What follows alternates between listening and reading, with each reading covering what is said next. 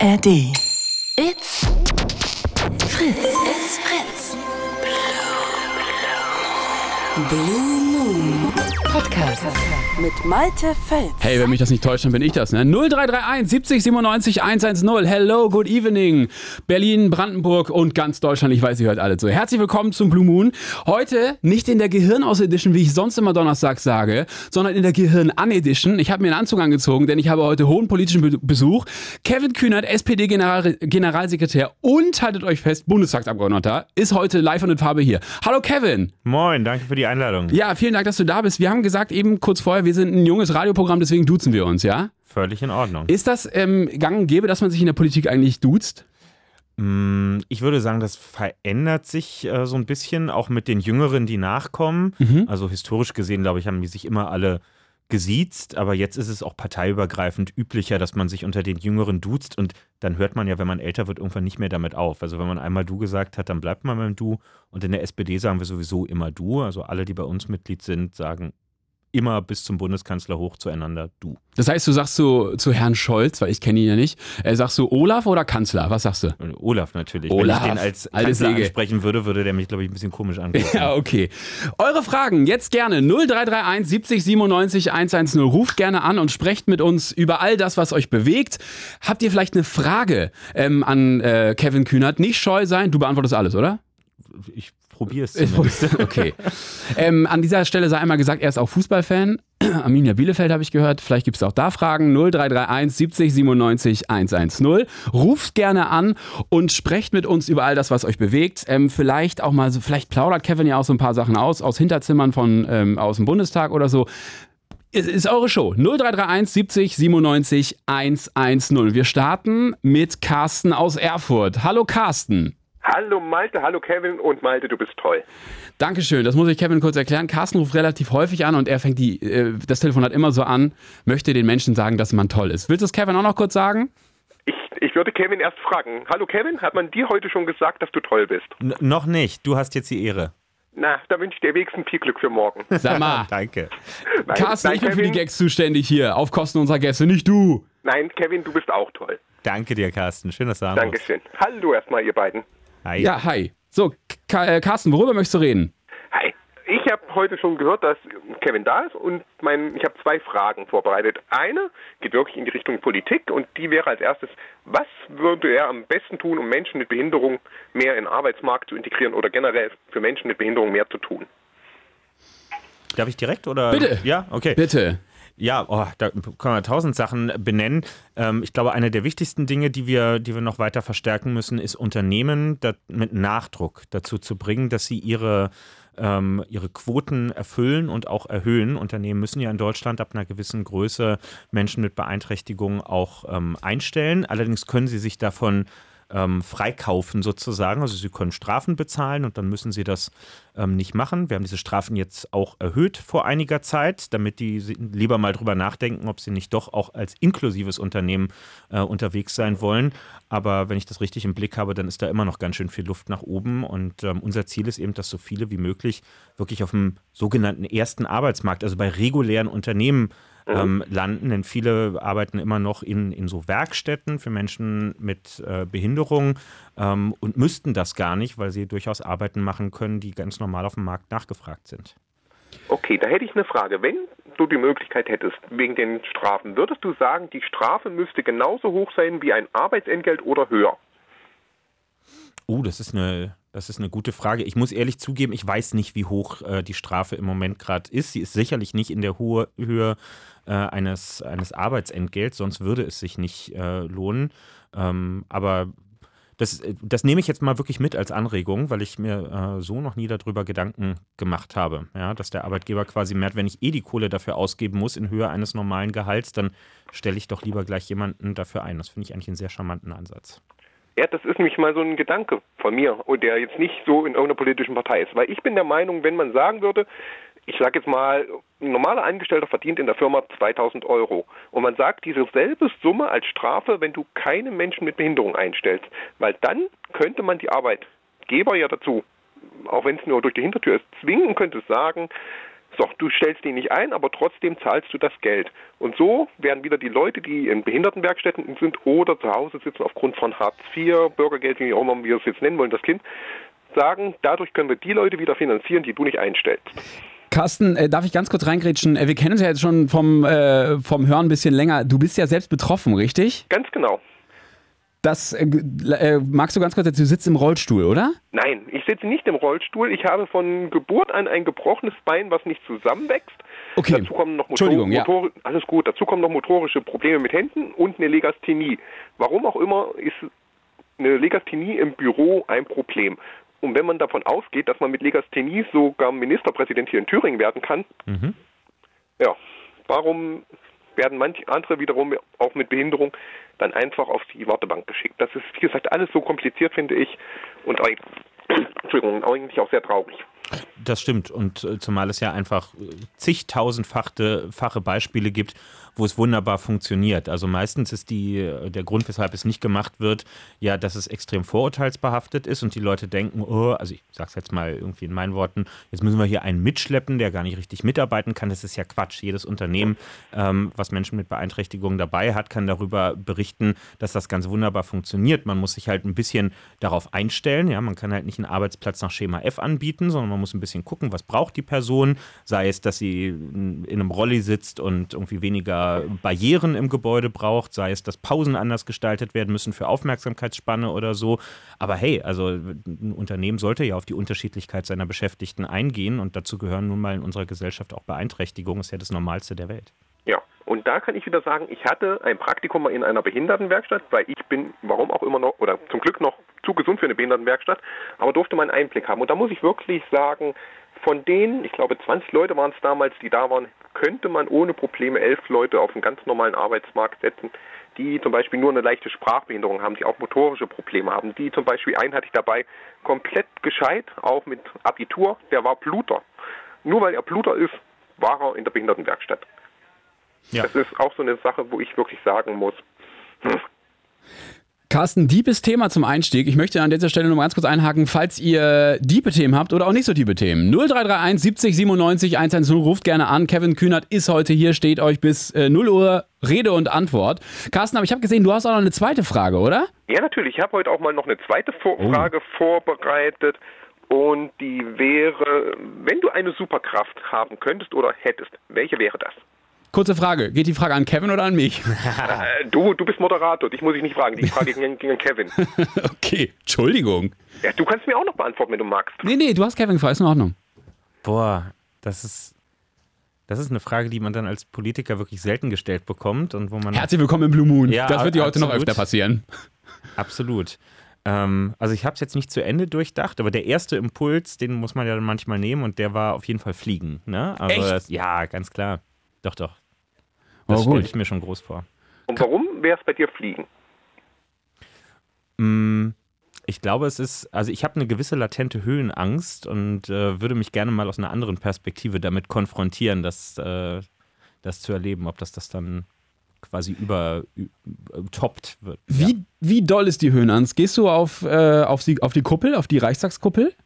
Ja, das ist kein Problem. Ich, mein Problem beginnt da, wo es äh, wirklich gerade runtergeht. Also ich bin total Bergsteiger und Alpinist. Ne? Damit habe ich kein Problem. Das ist dann zwar steil, aber es geht nicht so zack, Abbruchkante und dann hunderte Meter runter. Ähm, aber ich habe zum Beispiel jetzt im Mai bin ich äh, auf ein Windrad, ein 180 Meter hohes, mit draufgefahren, weil ich mir mal irgendwie Windenergie genauer angucken wollte, was man halt so als Politiker manchmal zu tun hat. Und das war eine unfassbare Überwindung, da oben aus dieser Luke dann rauszukrabbeln und wirklich auf diesem Ding auf 180 Metern drauf zu stehen. Gibt's da Fotos von im Netz? Davon gibt es auf meinem Insta-Account auch Okay. Fotos, ja. Ja. Und äh, sieht man da so ein bisschen die Angst in den Augen? Oder? Man sieht vor allem auf jedem Foto, dass ich mich an irgendwas festhalte und zwar Okay. sehr krampfhaft. ja. Ah, okay. Also du möchtest gern fliegen, ja? ja das wäre ganz gut. Weil er gerade Windkraft gesagt hat, ich würde noch eine Folgefrage stellen. Carsten, bitte, ist deine Show. Woran denkst du liegt es, dass wir in Deutschland noch zu wenig Windkraft haben? Mm, Das hat eine Zeit lang hatte das auch ähm, gesetzliche Gründe, dass es sehr schwer gemacht wurde, Windkraft auszubauen, dass wir nicht genügend sogenannte Vorhalteflächen, also reservierte Flächen, wo, wo die Politik gesagt hat, komm, hier könnte doch mal Windkraft hinkommen, dass wir das hatten. Aber der entscheidendere Teil ist, es gab und gibt einfach ein paar Leute in der Politik, die haben großen Spaß daran, sich auf die Seite von Bürgerinitiativen zu stellen und zu sagen, ich rede euch nach dem Mund, ihr habt genau recht. Ja, irgendwo in der Theorie kann man bestimmt mal Windräder bauen, aber auf jeden Fall nicht bei uns und auch nicht woanders, wo wir Leute kennen. Und dann geht das halt nicht voran. Ne? Also wir sind hier Sendegebiet Rundfunk Berlin-Brandenburg. Man kann ja irgendwie der, der Region mal ein bisschen sagen, wie ungerecht das dann ist. In Brandenburg sind letztes Jahr 300 Windkraftanlagen gebaut worden. Super Leistung, richtig gut. In Bayern doppelt so groß von der Fläche her, sind etwas über 30 Windkraftanlagen gebaut Oh. worden. Und das ist dann eben kein Zufall, sondern das ist politischer Wille. Das war ein Ja. Diss. Aber da könnte man ja, Entschuldigung Malte, da könnte man ja wieder sagen, man baut nicht nur diese horizontalen Windräder, sondern auch die vertikalen auf. Also die man auch zum Beispiel an Gebäude anbringen könnte. Das stimmt, wobei die Darf ich natürlich nicht die kurz- krasse darf- Leistung Darf bringen. ich ganz kurz fragen, weil ich äh, komme mir gerade vor wie das dritte Watt am, äh, äh, das fünfte Rad dritte am Wagen. Rad am Wagen. Ähm, äh, und zwar, ähm, wir- sag mal eben ganz kurz den Unterschied zwischen, zwischen den Windrädern. Du hast gesagt vertikal und horizontal. Wo sind da die Unterschiede? Ich kenne die Dinger, die in der äh, Landschaft stehen und groß Genau. sind. Genau, das eine ist das mit diesen großen Rädern. Ja. Und dann gibt es noch einmal welche, die haben sowieso Turbinen, also so eine in der Luft hoch, warte mal, vertikal stehende Turbine, also die egal auch bei ganz kleinen Windstärken schon Strom erzeugen können. Ah, die, ja klar. Mhm. Also ich sag mal so, die man vielleicht vom Friseur kennt, wo sie noch elektrisch angetrieben werden, so langsam zu drehend, Ja. Gut. falls man das noch kennt. Ja, klar, nee, ich erinnere mich. Entschuldigung, aber ich. Alles gut. Nee, ich, ich wollte euer Gespräch Flug. nicht stören, tut mir leid. Entschuldige, wir sind zu dritt. Ja. Ähm, Entschuldigung, Carsten, kannst du deine Frage nochmal stellen? Ich habe nur gesagt, wenn, ähm, warum will ich diese vertikalen Windräder auch nutzen? Ja, ich, ich glaube, beim Ausbau der Erneuerbaren gilt und wird in den nächsten Jahren gelten, wir nehmen alles, was wir kriegen können, ja, weil wir müssen in sehr kurzer Zeit sehr, sehr viel schaffen. Der Bundeskanzler rechnet das immer vor und sagt, wenn wir unsere Ziele erreichen wollen, dass wir bis 2045 klimaneutral sind und dass wir bis 2030 80 Prozent unseres Stroms in Deutschland aus Erneuerbaren produzieren, dann heißt das von jetzt an, dass wir jeden Tag fünf bis sechs Windräder im Land aufstellen müssen, dass wir jeden Tag in der Größenordnung von fünf Fußballfeldern oder so Photovoltaik ähm, zusätzlich an den Start bringen müssen. Und dann müssen natürlich auch noch Leitungen und so gebaut werden, denn der Strom muss ja auch immer noch dahin kommen, wo er gebraucht wird, an die Ladestationen für die E-Autos und so weiter und so fort. Also das ist eine eine Und das muss ja auch erstmal die, muss ja auch erstmal die Mehrheit in der Politik mittragen, right? Ja, mittlerweile würde ich sagen, ist das schon, geht das? Also wir kommen jetzt auch bei den Ausbauzahlen voran. Bei Photovoltaik zum Beispiel liegen wir, äh, haben wir jetzt schon im Anfang Oktober mehr ans Netz gebracht in diesem Jahr, als wir uns fürs ganze Jahr vorgenommen hatten. Das ist gut. Beim Wind Okay. hängen wir im Gegenzug aber noch hinterher. Da werden wir das Jahresziel nicht in der Größenordnung schaffen, wie es, äh, wie es notwendig wäre. Und ähm, ja, am Ende müssen alle was dazu beitragen, ne? weil ein Windrad also es hat auch eine, eine, ist eine Gerechtigkeitsfrage Stadt-Land. Natürlich stelle ich in Berlin auf dem Alexanderplatz kein Windrad drauf, äh, sondern sowas packe ich in den ländlichen Raum. Aber die im ländlichen Raum sagen, pff, wenn ich euch in Berlin besuche und auf eure Dächer rauf gucke, wo sind denn eigentlich die ganzen Photovoltaikanlagen? Sag mal, Carsten, hast du Platz auf deinem Balkon, äh, Balkon für, ein, für ein Windrad? Äh, ich hätte bestimmt Platz draußen angebracht, aber ich denke, da sagt der Vermieter wieder nein. Und da wäre ich wieder beim nächsten Thema, weil die vielen, viele Vermieter verbieten ja zum Beispiel Balkonkraftwerke. Sagt, Balkonkraftwerke, ja. ja, du darfst die nicht am Balkon anbringen. Dann kommt ja noch diese ganzen Die da hinten dran hängt, dass du die Dinge anmelden musst, Markt Stammdatenregister und und und. Und da wäre wieder die Frage, weil ich wohne in einem großen Plattenbau, warum verpflichtet man zum Beispiel nicht große Gebäude, ich sag mal Einkaufshallen, Wohngebäude, die wirklich viel Dachfläche haben, die eigentlich ungenutzt sind, dass man da zum Beispiel verpflichtend sagt, oben drauf Solaranlagen. Ja, total richtiger Punkt. Also erstmal Balkonkraftwerke geht jetzt leichter, zumindest wenn man nicht irgendwie Mieter bei einem ganz großen Vermieter ist, der sich damit noch schwer tut. Aber das haben wir jetzt erleichtert. Da, haben- da haben sich nämlich lange Zeit die, die Stromanbieter mit schwer getan, weil die gesagt haben, äh, wir liefern dir gerne Strom, aber wir möchten nicht, dass du als Endverbraucher quasi in die andere Richtung einspeist ins Netz. Das haben wir jetzt geregelt, dass das alles soweit funktioniert. Das ist gut. Ähm, das, was du ansprichst, ist im Prinzip ein, ein, ein großes Thema, was mich äh, beschäftigt. Ich mache nämlich Mietrecht im Bundestag und da geht es um sowas wie Mieterstrom. Also wie kann ich einem ähm, Vermieter, der einen großen Wohnblock mit 100 Wohneinheiten hat, wie kann ich dem ermöglichen, dass er oben auf seinen Wohnblock Photovoltaik draufpackt und diesen Strom vergünstigt seinen Mietern anbietet und sagt, hey, wir produzieren auf unserem Dach Strom für unsere Haushalte. Und da ist im Moment noch die rechtliche Situation so, dass wir diesen Vermieter zwingen, dass er so ein kleines Vattenfall im Prinzip sein muss. Der muss noch ein Nebengewerbe anmelden, dann muss er quasi als Stromerzeuger und Händler auftreten. Das ist alles ganz schwierig mit der Abrechnung und so am Ende. Also wir machen es denen unattraktiv und ich will nicht verhehlen, ich glaube, das ist gute Lobbyarbeit der, der Energieproduzenten in Deutschland gewesen, weil die natürlich raffen, jeder, der selber seinen Strom künftig produziert, ist ja ein Kunde weniger, der bei den großen Energieriesen einkauft. Und daher sind die total hinterher, dafür zu sorgen, dass man das nicht macht. Aber das kriegen wir auch noch aufgebrochen. Ja, und da muss ich jetzt, ich, der letzte Satz bei mir, da muss ich wirklich sagen, ich wohne genau neben einem Hotel und das ist genau zwischen den Wohnhäusern und einem Hotel, genau in dem Plattenbau. Das Hotel hat obendrauf, weil es wahrscheinlich privat ist, komplett Solar oben drauf. Das siehst du über übliche Satellitenaufnahmen. siehst du wirklich oben drauf. Ah, aha. Der hat, der hat Solar oben komplett bei sich aufs Dach und auf die Balkons gezimmert. Und ja, die Häuser links und rechts daneben nicht. Und wie gesagt, deswegen bin ich jetzt auf die Frage gekommen, warum macht man nicht verpflichtend, dass man sagt, dass man bei großen Wohngebäuden sagt oder Einkaufshallen oder oder oder, dass man oben aufs Dach, die sonst ungenutzt sind, wirklich sagt, verpflichtend Solar obendrauf, weil ich bin ehrlich, ich möchte jetzt keine Solarfarm genau neben meinem Wohngebäude haben, auch wenn jetzt hier noch Platz wäre. Da würde mich ein Windrad weniger stören als diese Solarfläche, weil die zieht ja wieder unheimlich die Wärme runter durch ihre, dadurch, dass die Dinge halt schwarz sind und dann hast du wieder unheimlich viel Bodenhitze.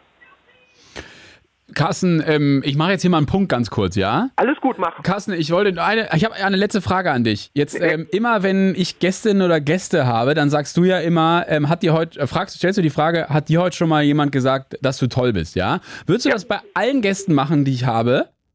Ich werde es beibehalten. Das wird mein Du wirst es beibehalten. Okay. Ich verspreche Außer du sagst es den Leuten wie letzte Woche vorher. Nee, nee, nee, nee, nee. Wer war letzte Woche nochmal da? Thilo. Nee, Nico Stank war letzte Woche nee, da. Nee, Nico Stank. Der hat, doch, mit dem habe ich es auch gemacht. Stimmt, dem hast du vorher auch gesagt. Thilo Mischke war die Woche davor da. Ja. Genau. Thilo habe ich noch gefragt und der hat den Spaß dann bei dem nächsten Anrufer gemacht. Genau. Okay, ich, äh, ich versuche noch einen äh, anderen Politiker, eine andere Politikerin äh, nochmal äh, bis, bis äh, zum Jahresende zu bekommen. Alles ähm, gut. Ne? Dann, gesagt, dann üben wir das nochmal, ja? Ja, mir ist auch egal, bei welcher Partei er ist, auch wenn ich es jetzt weiß. Ich behandle das komplett neutral. Wir auch. Sehr ich danke gut. dir und natürlich noch viele weitere Fragen. Carsten, vielen Dank. Bis denn. Schönen Abend, Carsten. Ciao, ciao. ciao. Ciao. 0331 70 97 110 ruft an und stellt Kevin Kühnert eure Fragen. Ähm, hast du ein Spezialgebiet? Du hast gesagt Mietrecht im Bundestag. Ähm, so, wenn private Fragen kommen, hast du da ein Spezialgebiet? Ah, soll ich die Waschmaschine kaufen? Ja oder nein? Sowas? Da Gibt's würde ich nicht empfehlen, mich zum Thema Waschmaschinen oder Haushaltsgeräte zu befragen. Okay. Politiker ist nicht so der Job, wo man viel zu Hause ist. Okay, ähm, ich habe ähm, vor dir eine Losbox stehen, wo yes. du immer mal wieder eine Frage rausziehen darfst. Zieh doch jetzt mal die erste. Alles klar. Es müssten 40 Stück sein. Ich habe die eben alle ausgeschnitten. Das kommt jetzt meinem Traum sehr nah, einmal bei der DFB-Pokalauslosung die Losfee zu sein und die oh. Mannschaften oh. zu ziehen. Und dann aber, aber hoffentlich in der ersten Runde, weil dann ist Arminia ja noch drin, ne? Äh, wir sind auch in der zweiten Runde dabei. Wir spielen jetzt gegen HSV in der ah, zweiten oh, Runde. Oh, okay. Ja, ja, ja. ja Schön gut. ins Fettnäpfchen. Okay, ja, gut, okay. Genau. Ich kenne mich damit mega aus. Mega. Oh, das ist okay. jetzt hier natürlich eine richtig beschissene Frage zum Einstieg. Oh, und zwar, welche ist es? Von welchem SPD-Minister oder welcher SPD-Ministerin in der aktuellen Bundesregierung hast du dir mehr versprochen? Oh. Ich äh, möchte mich direkt freimachen. Das war ein Praktikant, der die Fragen geschrieben Absolut, hat. Absolut, der war die längste Zeit Praktikant ja, gewesen. Ja. ja. Minus morgen. Genau. Ja. Aber jetzt muss ich es auch beantworten. Ne? Ja, ja, mach doch mal. Ach, das ist natürlich. Naja, also jetzt sage ich einfach mal das Offensichtliche, weil die Leute jetzt schon gehört haben, ich mache mach, äh, Wohnungs- und damit auch Baupolitik mhm. äh, im, im Bundestag ähm, und bin auch wirklich viel in diesem Feld unterwegs. Und ähm, ganz offensichtlich ist es ja so, wir erreichen im Moment gewisse politische Ziele noch nicht, die wir uns beim Wohnungsbau ähm, gesetzt haben. Deutschland bräuchte im Moment 400.000, manche sagen sogar ein bisschen mehr Wohnungen, die neu gebaut werden. Am meisten natürlich bezahlbare. Mhm. Und da kommen wir, das heißt eigentlich vor allem der Markt und die, die bauen müssten, kommen im Moment nicht hinterher. Ja, und ähm, ich werde jetzt nicht sagen, und zwar aus Überzeugung nicht, dass das in erster Linie die Schuld der Bauministerin ist, weil die heißt zwar Bauministerin, aber sie ist ja nicht fürs Bauen von Wohnungen selber zuständig, sondern dafür, ihren rechtlichen Rahmen und so zu schaffen. Aber die würde, wenn sie hier säße, auch sagen, wir sind nicht zufrieden mit den Zahlen, die im Moment geschafft worden sind. Wir sind unter unseren Zielzahlen und damit muss man dann auch offen und transparent ähm, umgehen. Die Zahlen müssen deutlich weiter hoch. Für mich ist das eine Aussage. Für mich zählt das. 0331 70 97 97 110. Frank, wir sprechen gleich mit dir. Du hast mir aber vorhin gesagt, dass du ähm, aus einer Schule kommst, wo es eine relativ bekannte Schulband gibt, right? Richtig, die hieß damals aber noch anders, als sie heute heißt. Wie heißt sie nämlich heute? Von wegen Lisbeth. So, ich bitte mal ganz kurz Jasper. Jasper, könntest du ähm, äh, von wegen Lisbeth einmal reinziehen? Äh, musikalisch, was für ein Song? Äh, Wenn es geht, Westkreuz. West Westkreuz. So. Ist der Kontakt noch irgendwie da, weil man in eine Klasse oder in eine Schule gegangen ist? Oder Ich habe die irgendwann mal bei einer Aftershow-Party von Anne-Mai Kantereit gesehen, die Jungs. Oh. Und wir kennen uns auch noch. Ja. Ähm, aber ansonsten verfolgen wir uns, glaube ich, eher über, Man über Insta sich. oder so. Ja. okay. War, hast du damals, manchmal hat man das ja so, wo man die in der siebten Klasse spielen hat sehen, hast, du- hast du damals gedacht, uh, aus denen können was werden? Oder war es ja so, oh, Leute, lernt mal singen? Nee, aber also wir sind eine, oder wir, wir waren eine, eine musikbetonte Schule. Also viele hatten einen Musikhintergrund. Ich war auch in so einer Musikprofilklasse, aber hatten halt dann eher so einen klassischen Musikzugang. Und die hatten halt diese Band und haben damals schon viel rumexperimentiert. Also wer deren Musik heute kennt, weiß ja, das ist jetzt weniger so klassische Pop-Rock-Band, sondern die experimentieren ganz Ja. viel mit so selbstgebauten Instrumenten. Und das war damals auch schon so, aber die Qualität, die haben sie sich erst auf der, auf der Strecke so richtig raufgeschaufelt. Wir spielen sofort äh, Westkreuz von wegen Lisbeth, dann könnt ihr anrufen. 0331 70 97 110. Äh, eine letzte Frage habe ich an dich. Äh, meinst du, wenn du mich so anguckst, dass ich musikalisch bin? Hm, ich würde es dir zutrauen, ja. Echt? Ja, aber bist ich du habe gar mal nicht. in der siebten Klasse ganz alleine vor der ganzen Schule Last Christmas gesungen und es war grausam und es verfolgt mich bis heute, weil also die Leute, die haben zwar mitgemacht, aber ich glaube eher so ironisch. Aber Weißt du? musikalisch kann man ja auch jenseits von Singen sein. Singen ist schon was sehr Spezielles. Ja, das stimmt. Vielleicht ein bisschen Klavier klimpern kann ich, aber mehr nicht. Ja. Mehr nicht. 0331 70 97 110. Stellt eure Fragen an Kevin Kühnert. Wir sind gleich zurück. So, und jetzt ist Frank am Telefon. Hallo Frank. Ja, hallo Malte. Wie Hey geht's? Frank, danke gut. Wie geht's dir?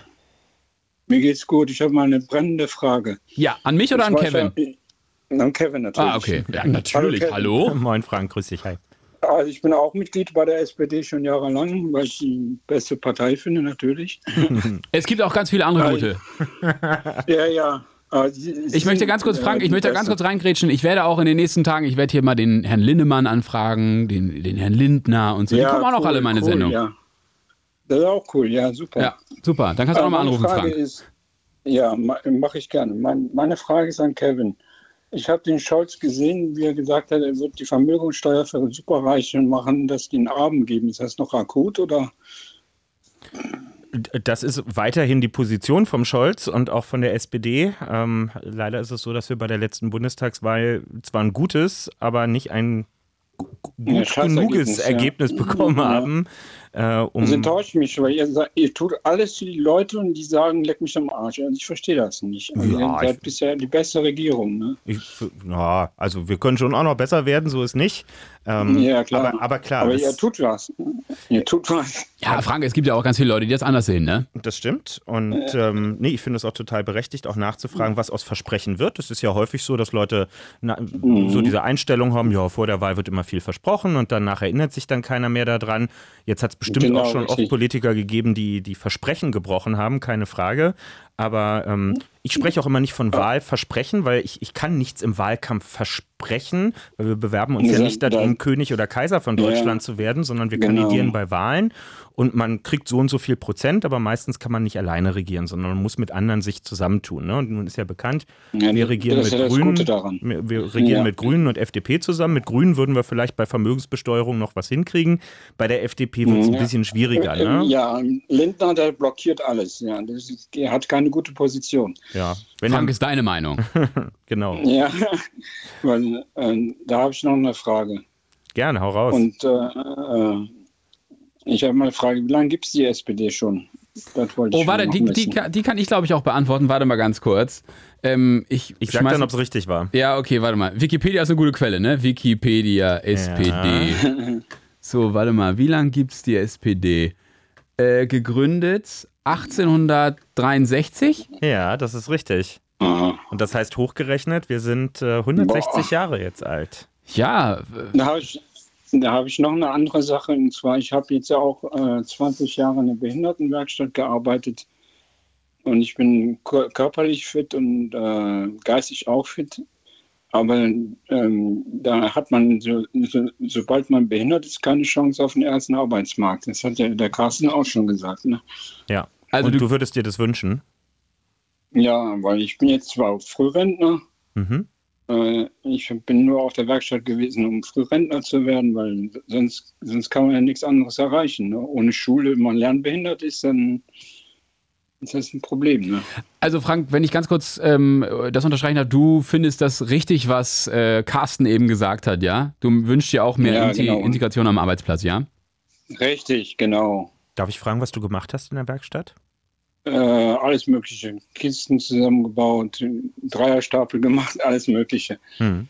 Aber da, damit das die Leute draußen mal verstehen, ne, das ist ja nicht, da macht man ja nicht Steine kloppen, also irgendeine Selbstbeschäftigungsarbeit, Nee, sondern das nee, ist ja nee. Arbeit, die an Kunden wirklich verkauft wird. Da werden Sachen repariert, Ja, da werden richtig. Sachen zusammengebaut, die danach ganz Genau. normal in Geschäften verkauft werden, die als Dienstleistung angeboten werden. Also damit wird Geld verdient, auch am Ende. Ja, deswegen ist das auch völlig berechtigt, die Forderung aufzustellen, dass sowas anständig Das ist ein bezahlt und zu ordentlicher Arbeit gemacht wird. Mindestlohn.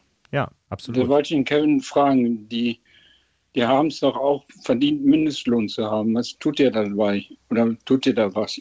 Ja, ich, ich habe mich oft mit der Frage beschäftigt und muss sagen, ich habe aus den Werkstätten, und es gibt ja auch Betriebsräte in, in Werkstätten, mit denen wir auch im Gespräch sind, und es gibt da ja immer zwei Sichtweisen. Die eine sagen, hey, ihr zahlt uns im Moment in den Werkstätten einen kleinen symbolischen Lohn und dann gebt ihr uns staatliche Unterstützung zusätzlich noch obendrauf, damit man davon leben kann. Dann zahlt es uns doch gleich als richtigen Lohn aus und Genau, gebt uns das nicht ich so eine auch. Unterstützung.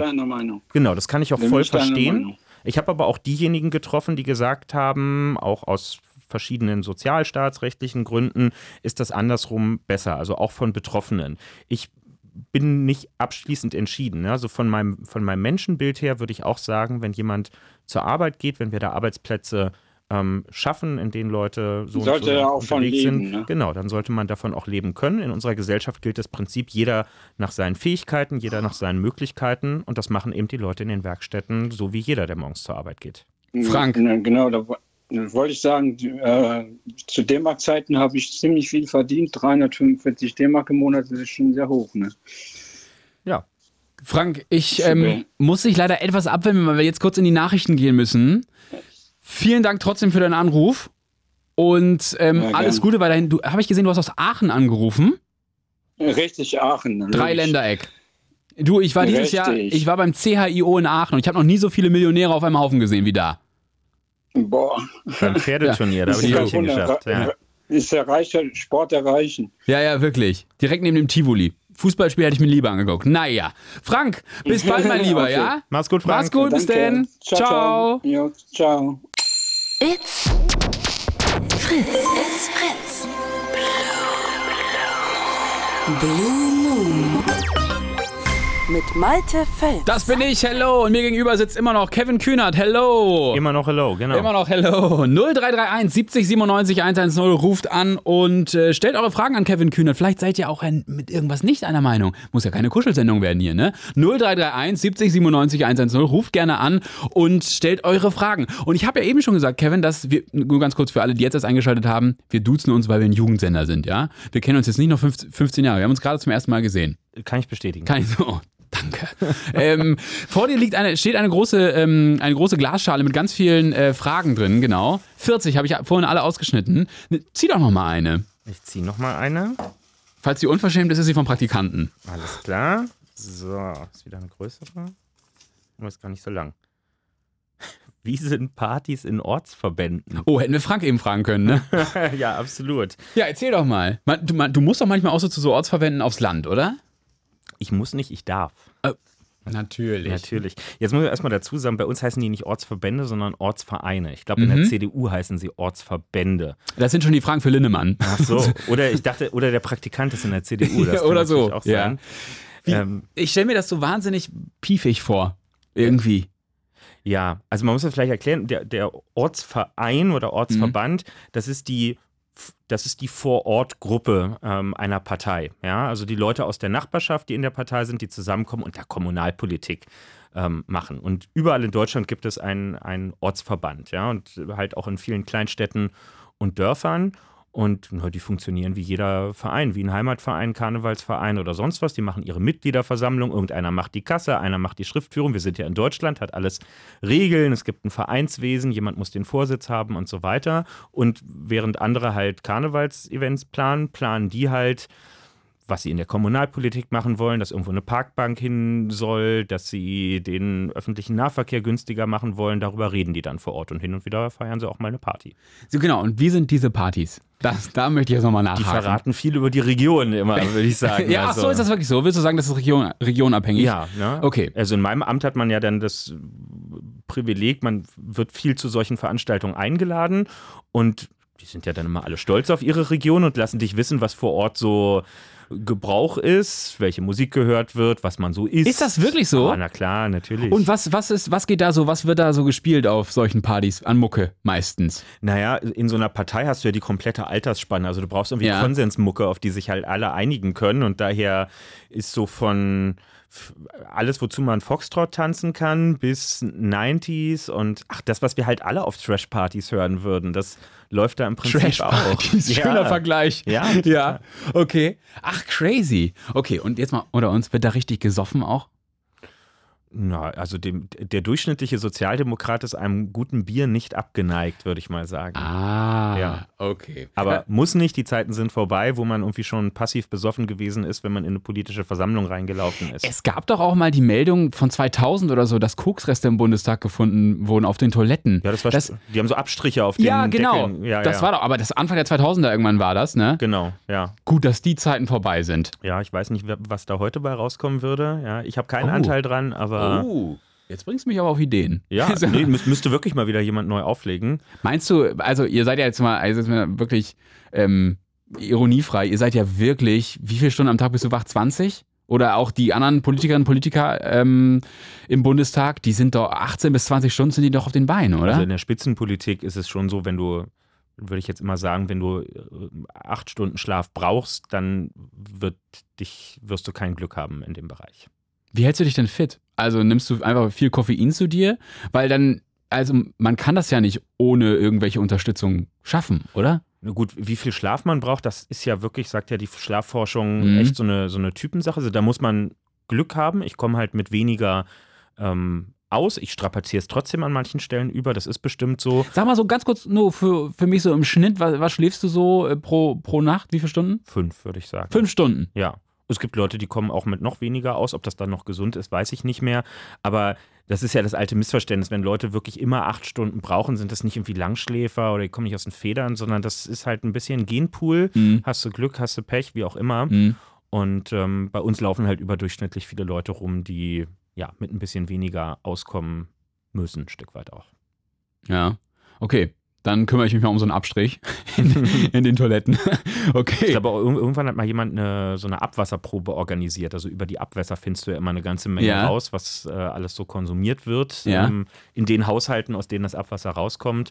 Und da war auch ein sehr bunter Mix mit dabei. Würde ich aber sagen, hast du wahrscheinlich auch in jedem öffentlichen Gebäude irgendwo in Deutschland. Das ist halt so, Drogen werden konsumiert. Muss man irgendwie eigentlich zu so einem ärztlichen Test oder so, wenn man zum ersten Mal äh, Mitglied im Bundestag ist? Nee. Wird man da irgendwie untersucht oder so? Nee. Nee, bei uns wird ja generell so gut wie gar nichts getestet oder so, weil wir, wir ja für die vier Jahre, in denen wir gewählt sind, ein Mandat haben, ähm, bei dem wir letztlich unsere eigenen Chefinnen und Chefs sind. Wir haben ja keinen Arbeitgeber, ja, Mhm. wir sind ja nicht beim Bund beschäftigt, sondern wir haben ein freies Mandat und das Grundgesetz sagt uns ja auch, als Abgeordnete sind wir genau einer Sache verpflichtet. Das ist nicht, wie manche denken, der Volkswille, sondern wir sind unserem Gewissen verpflichtet. Und wenn die Mehrheit der Leute unser Gewissen nicht so doll findet, dann können sie uns abwählen nach vier Jahren, aber bis dahin gilt unser Gewissen und daher gibt es jetzt auch niemanden, der uns checkt oder prüft oder sagt, ob wir tauglich sind. Mhm. Die einzige Tauglichkeitsprüfung ist halt, ob man bei Wahlen gewählt wird. Also die Bürgerinnen und Bürger stellen fest, ob wir tauglich sind, sonst niemand. 0331 70 97 110 ruft gerne an. Ich erinnere mich an Nadine aus Recklinghausen aus letzt, von der letzten Woche. Die hatte eine, eine Frage, ähm, wo ich sie, glaube ich, in diese Woche vertröstet habe. Nadine, ruf doch mal an. Oder Frank aus dem Prenzlberg. Wo bist du? 0331 70 97 110. Wir ziehen so lange noch eine Frage, oder? Ich habe richtig. Spaß daran. Wenn ich sie nicht beantworten muss. oh, uh, das ist eine harte, aber spannende Frage. Was magst du an Friedrich Merz? So. Popcorn. Ich bin, Mm, Ich würde sagen, ich, äh, ich mag an Friedrich Merz, dass der äh, Mann meinen Bundeskanzler äh, regelmäßig dazu bringt, ähm, aus sich herauszugehen in den Bundestagsdiskussionen. Also Olaf Scholz ist ja eher so hanseatisches Naturell, eher sehr ruhig, jetzt nicht so impulsiv. Und ähm, ich habe ihn jetzt aber schon ein paar Mal erlebt, wenn er geantwortet hat auf Reden von Friedrich Merz im Bundestag, dass er zumindest mal für ein paar Minuten echt auch sehr emotional aus sich rausgehen konnte. Und insofern kann ich sagen, Friedrich Merz schafft es, Olaf Scholz ähm, dazu zu bringen, dass er anders auftritt als sonst. Und das finde ich in jeglicher Hinsicht gut. okay, lass ich gelten als Antwort. Und wenn man, wenn du jetzt Friedrich Merz im Bundestag begegnest, wie begegnet man sich da? Nickt man zu, sagt jemand sich, ja Mensch, echt, Fidi, wie geht's? Oder Na, Mensch, Kevin, groß bist geworden, was sagt er so? Na, der ist ja zwei Köpfe größer als ich. Ah, okay. Äh, also Ja. ich bin recht klein und er ist recht groß. Ja. Ähm, wenn wir uns sehen, dann äh, sagen, wir, sagen wir schon guten Tag oder sprechen uns irgendwie auch mit Namen an, aber wir bleiben jetzt nicht stehen und halten Smalltalk. Dafür sind da auch zu viele Leute unterwegs. Also wenn ich im Bundestag alle, die ich kenne, wenn ich da immer stehen bleibe und noch einen, einen Schnack halte, dann komme ich nirgendwo an. Okay. Gut, komm, eine Frage nehmen wir noch. Jawohl. Und solange kann ich schon mal hier nach Musik forschen. Was, was wollen wir als nächstes? Ja, puh. Äh, Irgendwas, was auf so SPD-Feiern Feiern gespielt wird. Im, im, im, im, weiß nicht, Saarland oder so. Im Saarland. Was, was? äh, Alte Bergmann-Lieder werden da wahrscheinlich. Gut, die werden wir nicht haben. So, nee, die werden wir, die werden wir da nicht haben. Ähm, bum, bum, bum. Was, was können wir denn jetzt einspielen? Mit sozialdemokratischem Background.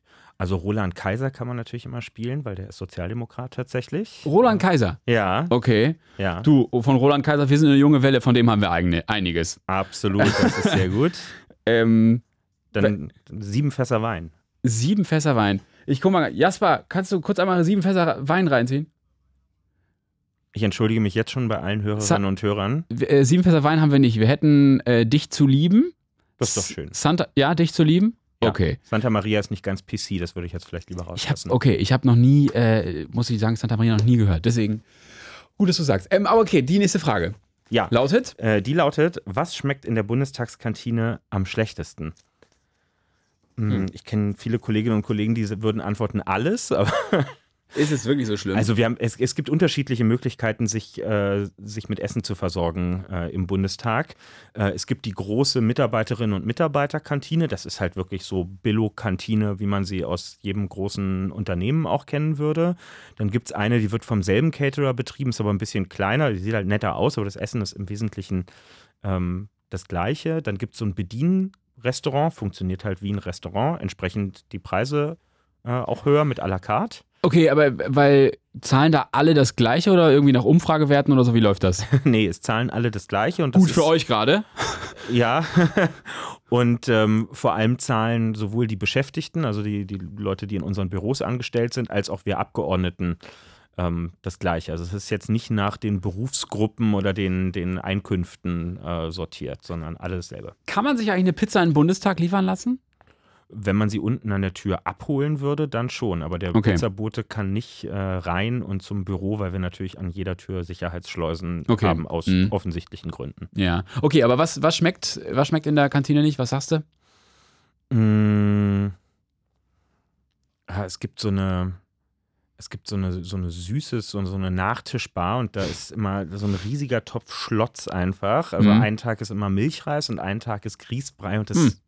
esse ich eigentlich grundsätzlich ganz gerne, aber es ist halt einfach so hergemacht, dass man lieber einen großen Bogen drumherum Machst du trotzdem manchmal den Fehler und greifst trotzdem rein, obwohl du weißt, ah, ist eklig? Nee, nee, da bin ich dann sehr diszipliniert und bin eher in der Salatbar unterwegs. Salatbar. Ja. Das ist. Wenn ich entscheiden müsstest, irgendwie, hier gibt es ein leckeres Couscous oder Currywurst, was würdest du nehmen? Und dann würde ich die Currywurst nehmen. So. Komm, eine Frage noch, dann spielen wir Roland Es gibt Kaiser. übrigens super vegane Currywurst äh, im, Im Bundestag. Bundestag? Also man kann auswählen, es ist beides Ja. da. Und ich nehme mittlerweile, wenn ich eine bestelle, nur noch die vegane, weil ich da wirklich den Unterschied auch schon gar nicht mehr schmecke. Also das ist mal ein Ersatzprodukt, wo ich sagen würde, Test bestanden, es äh, kann, kann sich von mir aus komplett durchsetzen. Was kostet so eine Currywurst im Bundestag? Na, so eine Curry mit Pommes, ich, knappe 7 Euro oder so, würde ich Boah, sagen. das ist aber das ist human. ja, ist voll okay. Also, der kostet auf dem Hauptbahnhof mehr. Bei unserer Lieblingsbude da. Genau. Zum Beispiel. 0331 70 97 110. Seid nicht scheu, fragt Kevin gerne, was ihr wissen möchtet. Komm, eine nehmen wir noch und dann spielen wir Roland Kaiser. Yes. Eine Frage noch. uns noch emotional darauf vorbereiten. Genau. Ähm. Oh Gott, jetzt hätte ich mir gewünscht, dass wir den Song doch schon angemacht hätten. Was würdest du auf deinem OnlyFans-Kanal zeigen? also vielleicht Gesetzentwürfe, die noch nicht veröffentlicht sind oder so? Oh, das, ist aber ganz heiß. exklusiver Content. Das ja, was wird es kosten im Monat? Dann würde ich vielleicht auch dich abonnieren. Naja, das dann. wäre ja vor allem interessant für Lobbyisten und die sind bekanntlich bereit, sehr, sehr viel für exklusive Infos zu zahlen. Das also das wäre ein sehr hochwertiger OnlyFans-Channel. Ja, also sag Ja. mal, so grob. Pro Entwurf. Pro Entwurf? Mhm. Naja, also das machen wir natürlich nicht, um das hier nochmal das kurz festzuhalten. Ich wäre trotzdem Kunde. Selbstverständlich nicht, aber also da gäbe es auf jeden Fall Leute, wenn die das könnten, würden die dir Tausende dafür zahlen, dass sie Es gibt ja- frühzeitig auf so einen Entwurf gucken können. Ja, es gibt ja auch Leute, die zahlen das für, für getragene Socken. Ne? Also warum nicht für Gesetzentwürfe? Gesetzentwürfe sind die getragenen Socken der Abgeordneten sozusagen. Das ist ein schönes Schlusszitat. Jetzt hören wir Roland Kaiser. Hier ist der Blue Moon. Ruf bitte an 0331 70 97 110 und stellt Kevin Kühnert eure Fragen. Und jetzt höre ich gerade, wir haben sogar sieben Fässer Wein da. Wahnsinn.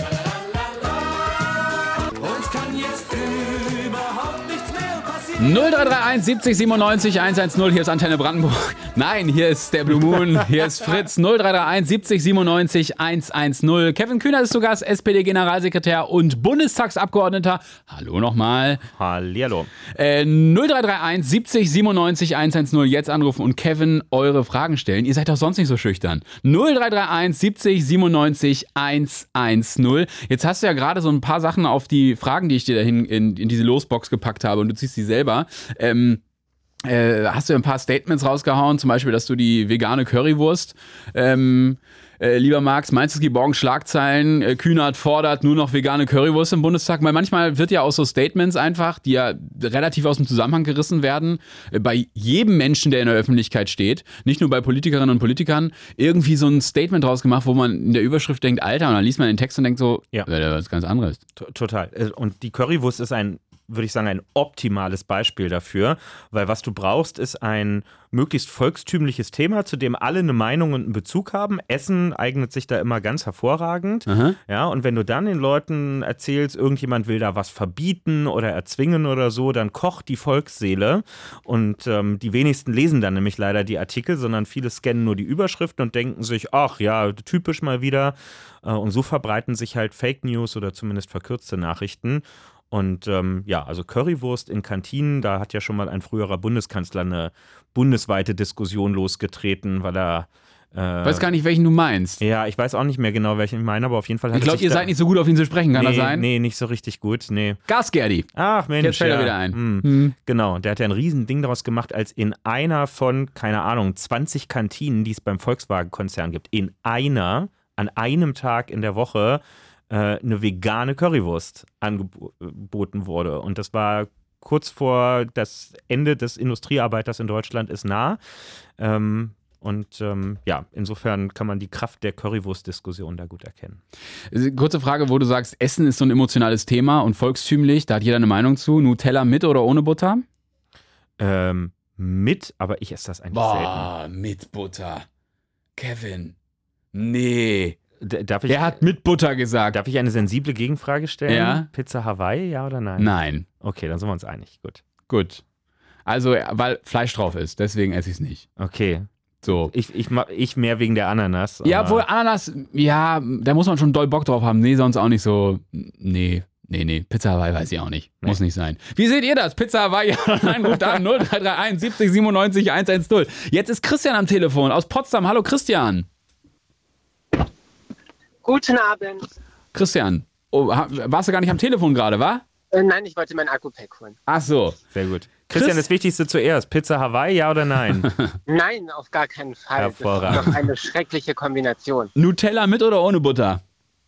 Äh, Selbstverständlich ohne Butter. Gut, Christian, sonst wäre das Gespräch auch beendet gewesen. Christian, erzähl, was für eine Frage hast du an Kevin?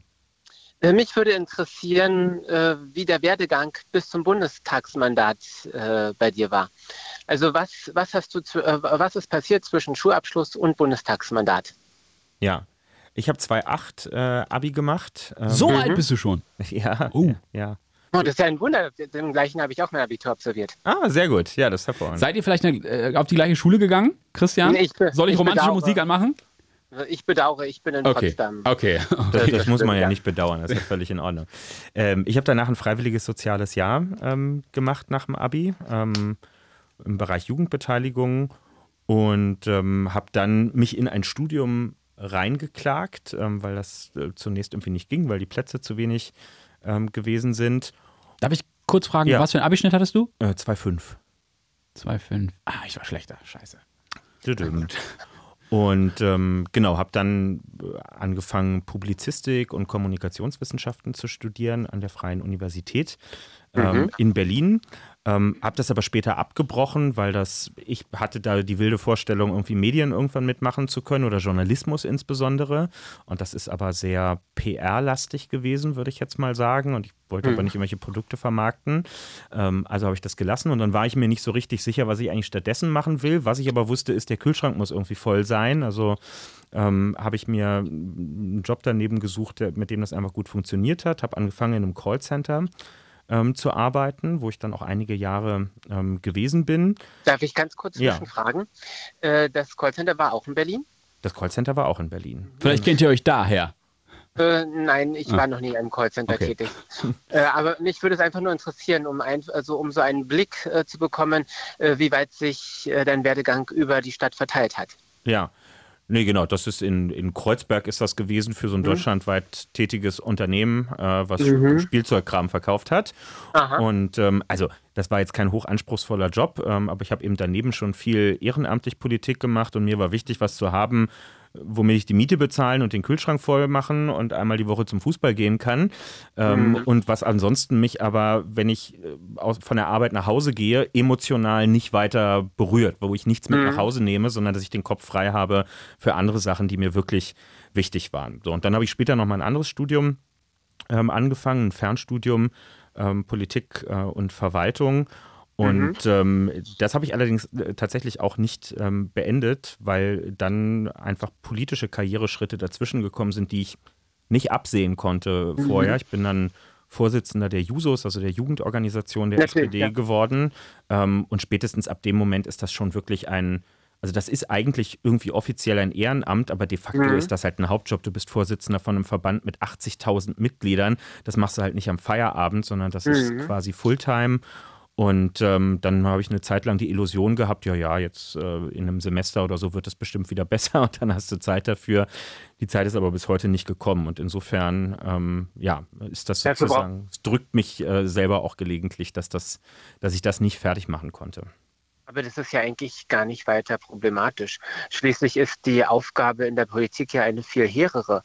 Und seine eigene, äh, seine eigene Ausbildung, sein eigenes Studium, seine eigenen Karriereplanungen ad acta zu legen, um für die Gemeinschaft politisch tätig zu sein, ist doch eine viel, äh, ja, eine viel würdigere Aufgabe, würde ich sagen.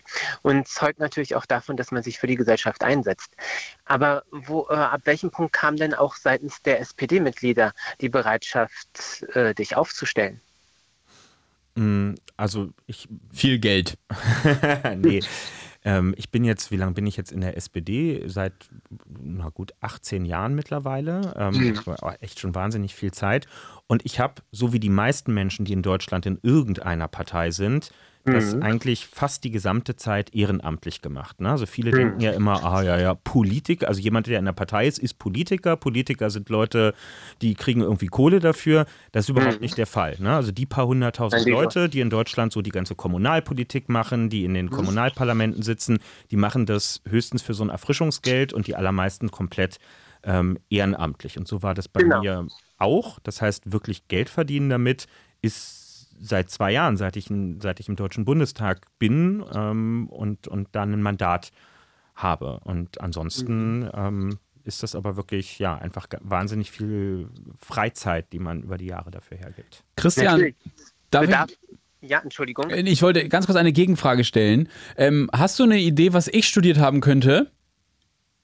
Äh, nein, nein, ich bedauere, das kann ich da nicht sagen. Rate mal. Äh, dann sage ich einfach mal Lehramt. Das möchte keiner. Kevin, was willst du sagen? Na, wahrscheinlich hast du auch Politik studiert. Natürlich! Natürlich, Politikwissenschaften, aber nur auf Bachelor und nur in Bremen, deswegen zählt das ja gar nicht richtig, ne? Siehst du, du, du hast Politik studiert und bist beim Radio gelandet Ja. und ich wollte was studieren, womit ich in Medien ankomme und bin in der Politik angekommen. am Ende. Ja, ich glaube, es war für beiden die, best, die, die beste. Wahrscheinlich ist das Wahrscheinlich schon. Christian, Entschuldigung, aber du hattest noch eine Frage. In der Tat, ja.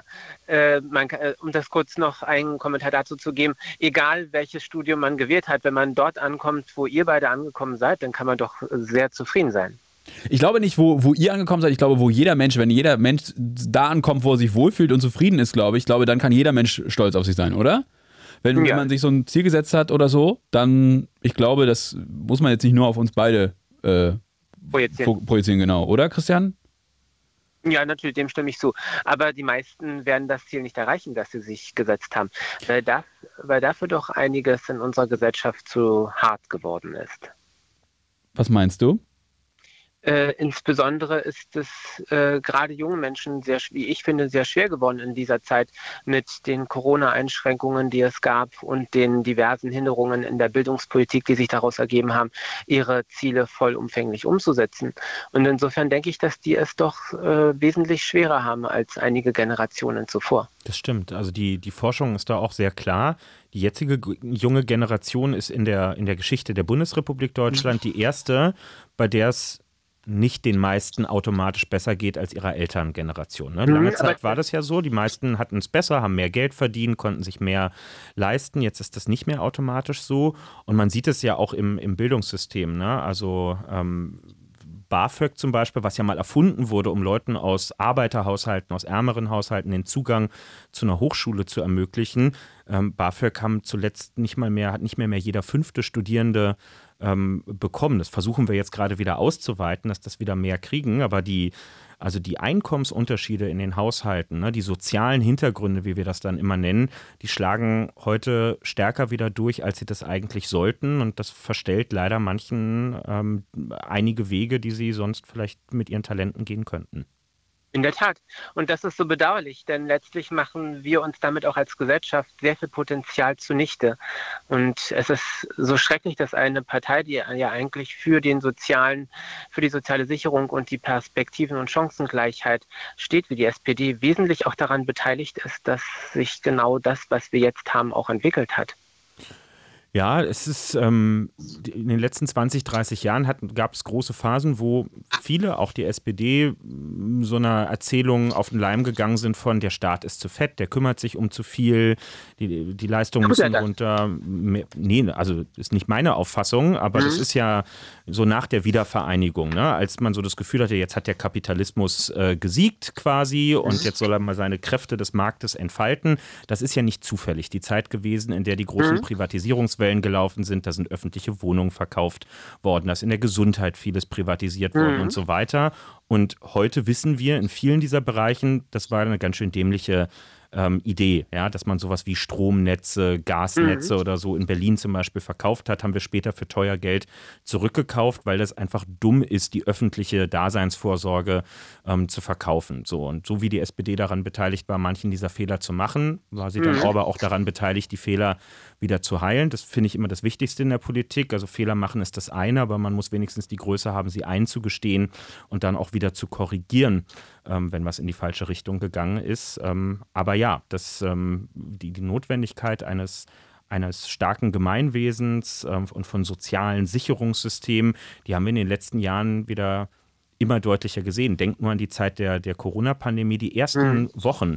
Ähm, wie wichtig das war, dass wir in Deutschland sowas wie Kurzarbeitergeld zum Beispiel hatten, dass die Leute in ihren Arbeitsverträgen geblieben sind, auch wenn sie gerade nicht in den Betrieb gehen konnten, dass weiter Geld gezahlt wurde. Zur selben Zeit sind in den USA 40 Millionen Menschen einfach arbeitslos geworden, weil die sowas nicht haben. Und da sieht man, was das für eine Stärke ist, dass wir einen Sozialstaat haben und dass man auch nicht so leichtfertig dann immer sagen sollte, ach, der kostet uns so viel Geld, das kann man sich doch auch sparen.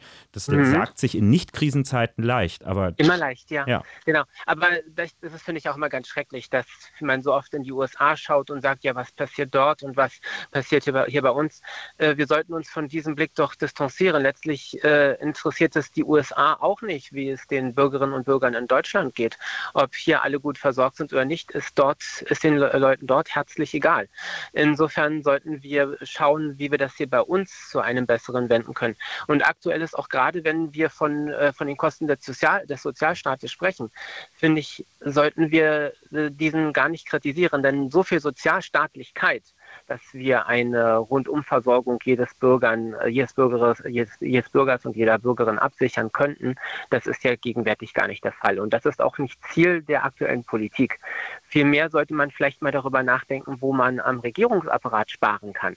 Ich würde zum, finde zum Beispiel sehr interessant, wie viel Aufwand betrieben wird, um, äh, um entsprechend die Beamten, die um die Politiker herum äh, aufgeteilt sind, auch gut zu versorgen. Das ist eine solche Kostenexplosion, die sich dort in den letzten Jahren ergeben hat. Das hat keine Regierung vorher gehabt aber viele Regierungen vorher haben doch eine wesentlich bessere Politik geleistet. Christian, wenn ich da einmal ganz kurz reingritschen darf, kann ich das mhm. kurz abkürzen und einfach äh, ja. Kevin fragen, was er im Monat verdient und dann nehmen wir den nächsten Hörer. Natürlich. Äh, was er verdient, das kann ja jeder auf der Homepage des Bundestages nachlesen. Korrekt. Äh, das finde ich gar nicht so interessant. Aber okay, dann was, was hättest du wissen wollen? Zum äh, Schluss, ja, wenn ich zum Schluss noch die Frage äußern darf. Äh, was, äh, was würde, äh, würdest du, Kevin, ändern am Regierungsapparat oder insgesamt an den Kosten, die sich die Regierung durch Personal und durch sonst Sicherheitsaufkommen und dergleichen leistet, obwohl diese eigentlich gar nicht erforderlich sind, meiner Auffassung nach? Ja, darf ich trotzdem kurz wissen, was du verdienst? Ähm, also als Bundestagsabgeordneter sind das äh, knappe 10.000 brutto oder netto? 10.000 brutto, brutto, also vor Steuern. Hm. Äh, und als Generalsekretär der SPD gibt es nochmal ein Gehalt obendrauf tatsächlich, weil ich ja quasi zwei Vollzeitjobs äh, Wie viel habe. ist das? Kann man das auch an Das sind nochmal 9.000 Euro brutto obendrauf. Das heißt, das ist schweineviel Geld ja. äh, jeden Monat. Und ähm, ja, dementsprechend überhaupt kein Grund, irgendwie sich zu beschweren oder sonst irgendwas zu sagen. Okay, aber Entschuldigung. Aber wenn ich jetzt eine Maßnahme nennen soll, die ich ändern würde unter ganz, ganz vielen, ähm, mhm. das Ungerechteste an der Versorgung von Politikerinnen und Politikern halte ich, äh, dafür halte ich die Altersversorgung, weil wir sehr schnell ähm, äh, Altersversorgungsansprüche erwerben, die in keinem gerechten Verhältnis zu dem stehen, was das Rentensystem in Deutschland leistet. Und daher wäre ich ganz klar dafür, es ist auch generell die Position der SPD, dass wir Politikerinnen und Politiker ins ganz normale Rentensystem mit ihren Bezügen ähm, reinholen, dass wir also kein Sonderversorgungssystem haben, sondern dieselben Beiträge in die gesetzliche Rente abführen und daraus auch dieselben Ansprüche bekommen, wie jeder abhängig Beschäftigte in Deutschland das mit seinem Job auch tun muss sicherlich eine gute Lösung. Aber ich sprach ja nicht von dem, von der Altersversorgung der Abgeordneten, sondern was könnte man ändern oder was würde man, würdest du aus deiner Sicht sofort abschaffen an Annehmlichkeiten, an Sicherheitsausstattung von Bundesministern, Staatssekretären und dergleichen? Äh, meinst, wenn, du, wenn, meinst du, meinst du sowas wie äh, schusssichere Türen bei, beim, beim, beim Audi oder was? Ja, also ich denke, dass es sicherlich auch übertrieben ist, dass Herr Bundeskanzler Scholz mit einer Fahrzeugkolonne von vier gepanz vollgepanzerten S600 Guard-Modellen neuester Generation gefahren wird. Ich denke, da hätte man auch die Fahrzeuge von Frau Merkel weiter äh, verwenden können. Ja, gut, die sind ja, glaube ich, nicht verschrottet worden, sondern das sind ja vermutlich äh, jetzt mal ich Fahrzeuge, jetzt die, die geleast werden über irgendeinen Anbieter. Nee, die sind nicht geleast. Tatsächlich, wenn ich da kurz dazwischen gehen darf, äh, die okay. werden tatsächlich von der Bundesregierung zum Nettopreis gekauft. Ah, Christian, wo, wo, wo steht das? Darf ich das einmal kurz? Äh, das kann, man, das kann man nachlesen. Äh, okay. Also wenn man, Sonder, wenn man Sonderschutzfahrzeuge Bundesfuhrpark bei Google eingibt, dann findet sich das auf Wikipedia. Sonder auf Wikipedia? Hm, da gibt es dazu verschiedene Quellen. Man muss ein wenig recherchieren, aber irgendwo findet man dann hm. entsprechend die, die, Erklärung, dass diese Fahrzeuge zum Nettopreis eingekauft werden. Okay, ich würde mich da mal einlesen und dann können wir ja vielleicht nochmal irgendwann anders telefonieren, oder? Ja, sehr gern. Ich habe die Zeit in der Tat lange in Anspruch genommen. Nein, äh, es, ist, es ist ja alles gut. Ähm, bitte, ähm, äh, nur, ich hatte davon noch nie was gehört und äh, ähm, äh, Kevin, du scheinst davon auch nichts zu wissen, oder? Naja, also ich weiß natürlich, dass es diese, diese entsprechenden Fahrbereitschaften gibt. Hm. Ich, ich dachte jetzt von dem, von der neuen, also dass die Fahrzeuge von Frau Merkel äh, nicht genutzt werden. Ja, das ist aber schon, ich, ich weiß, dass das immer eine hohe Symbolik hat, Autos und, und solche Sachen auch. Ähm, ich glaube, es ist im Verhältnis natürlich ein Fliegenschiss zu dem, was im Bundeshaushalt bewegt wird. Und man muss auch einfach sagen, es geht um die höchsten Repräsentanten im Staate. Es geht A, um deren Sicherheit. Mhm. Und es ist aber auch ein Teil, das darf man auch nicht vergessen, des Arbeitsplätzen Platzes. Ja? Also so ein Bundeskanzler ist einfach von morgens aufstehen bis spät in der Nacht ins Bett gehen, permanent im Dienst und deswegen ist jede Autofahrt immer auch Arbeitszeit. Der muss alles, was er entscheiden muss, wo er einen freien Kopf haben muss, muss auch in diesem Auto funktionieren können Ja. zwischendurch und daher ist das nicht unwichtig, wie das alles beschaffen ist und dass man sich da drin auch wohlfühlt und dass das funktioniert. Das verstehe ich alles. Das will ich auch gar nicht in Abrede stellen. Ich bin auch der Auffassung, dass jedem Menschen ein Umfeld gegeben werden muss, das ihm auch sehr viel, äh, sehr viel Erleichterung im Alltag ermöglicht. Ich wollte nur ganz kurz noch konkretisieren, weil ich, es geht mir nicht darum, irgendjemanden ein Auto nicht zu gönnen oder dergleichen. Das tue ich auf jeden Fall. Wie, du gönnst die, dem, dem Kanzler die Karosse nicht, du. Doch, selbstverständlich. Aber die Argumentation, dass man, sehr, dass man eben entsprechend sehr viel im Auto machen muss, die bezieht sich ja nicht auf die Anzahl der Begleitschutzfahrzeuge, die ja mit früheren Bundeskanzlern auch in geringer ausgestattet waren. Und warum muss man überhaupt so viel Personal für einen einzigen hohen Amtsträger einsetzen? Also der Personalapparat im Bundeskanzleramt ist ja stetig gewachsen. Das ist ja völlig übertrieben und aufgebläht. Da könnte man sehr wohl sparen. Und wenn man das Argument anführt, Christian, Christian, ich glaube, wir haben deinen Punkt verstanden. Kevin, ich bitte Ja. dich um eine ganz kurze Antwort und dann ist Frank in der Leitung. Also wirklich ganz kurz. Ich beschränke es nur auf den Sicherheitsaspekt. Wie viel Sicherheit wir brauchen, äh, das ist eine Einschätzung, die das Bundeskriminalamt vornimmt. Also das bestellt nicht der Bundeskanzler und sagt, ich hätte gern so und so viele, die an meiner Seite laufen, sondern das entspricht der aktuellen Bedrohungslage und die scannen halt die Leute, die dafür die Profis sind. Christian, vielen Ja. Dank für die Diskussion und ähm, liebe Grüße nach Potsdam. Ach so, wir sitzen ja in Potsdam. Liebe Grüße in die Nachbarschaft Ja. und äh, bis bald mal wieder, ja? Ciao, ciao. Ciao, ciao. 0331 70 97 110 anrufen und mit Kevin Kühner telefonieren, Fragen diskutieren etc. pp. Ihr seid hier gelandet. It's Fritz. It's Fritz. Blue Moon. Mit Malte Fels. Und Kevin Kühnert und jetzt Frank am Telefon. Hallo Frank. Ja, hallo Malte, hallo Kevin. Moin. Frank. Ähm, also, Kevin, ich muss dir kurz eine Geschichte zu Frank erzählen. Frank, äh, regelmäßig, ja, genau. Das ist jetzt Frank aus dem Prenzlauer Berg? Das ist Frank aus dem Alles Prenzlauer klar. Berg. Das ist mein, ich würde sagen, mein einziger Stammhörer. Und Frank, doch, ist so. Carsten auch. Ist so. Ka ja, Carsten vielleicht auch ein bisschen, aber Frank ist eigentlich mein, mein, das ist der Hörer, der immer anruft. Immer. Und ähm, Franks Geschichten fangen immer harmlos an. Und ich sag's einfach so, wie es ist, und am Ende sind alle nackt. Das sind die, so, und er, deswegen hat er auch eine Jingle hier bei mir.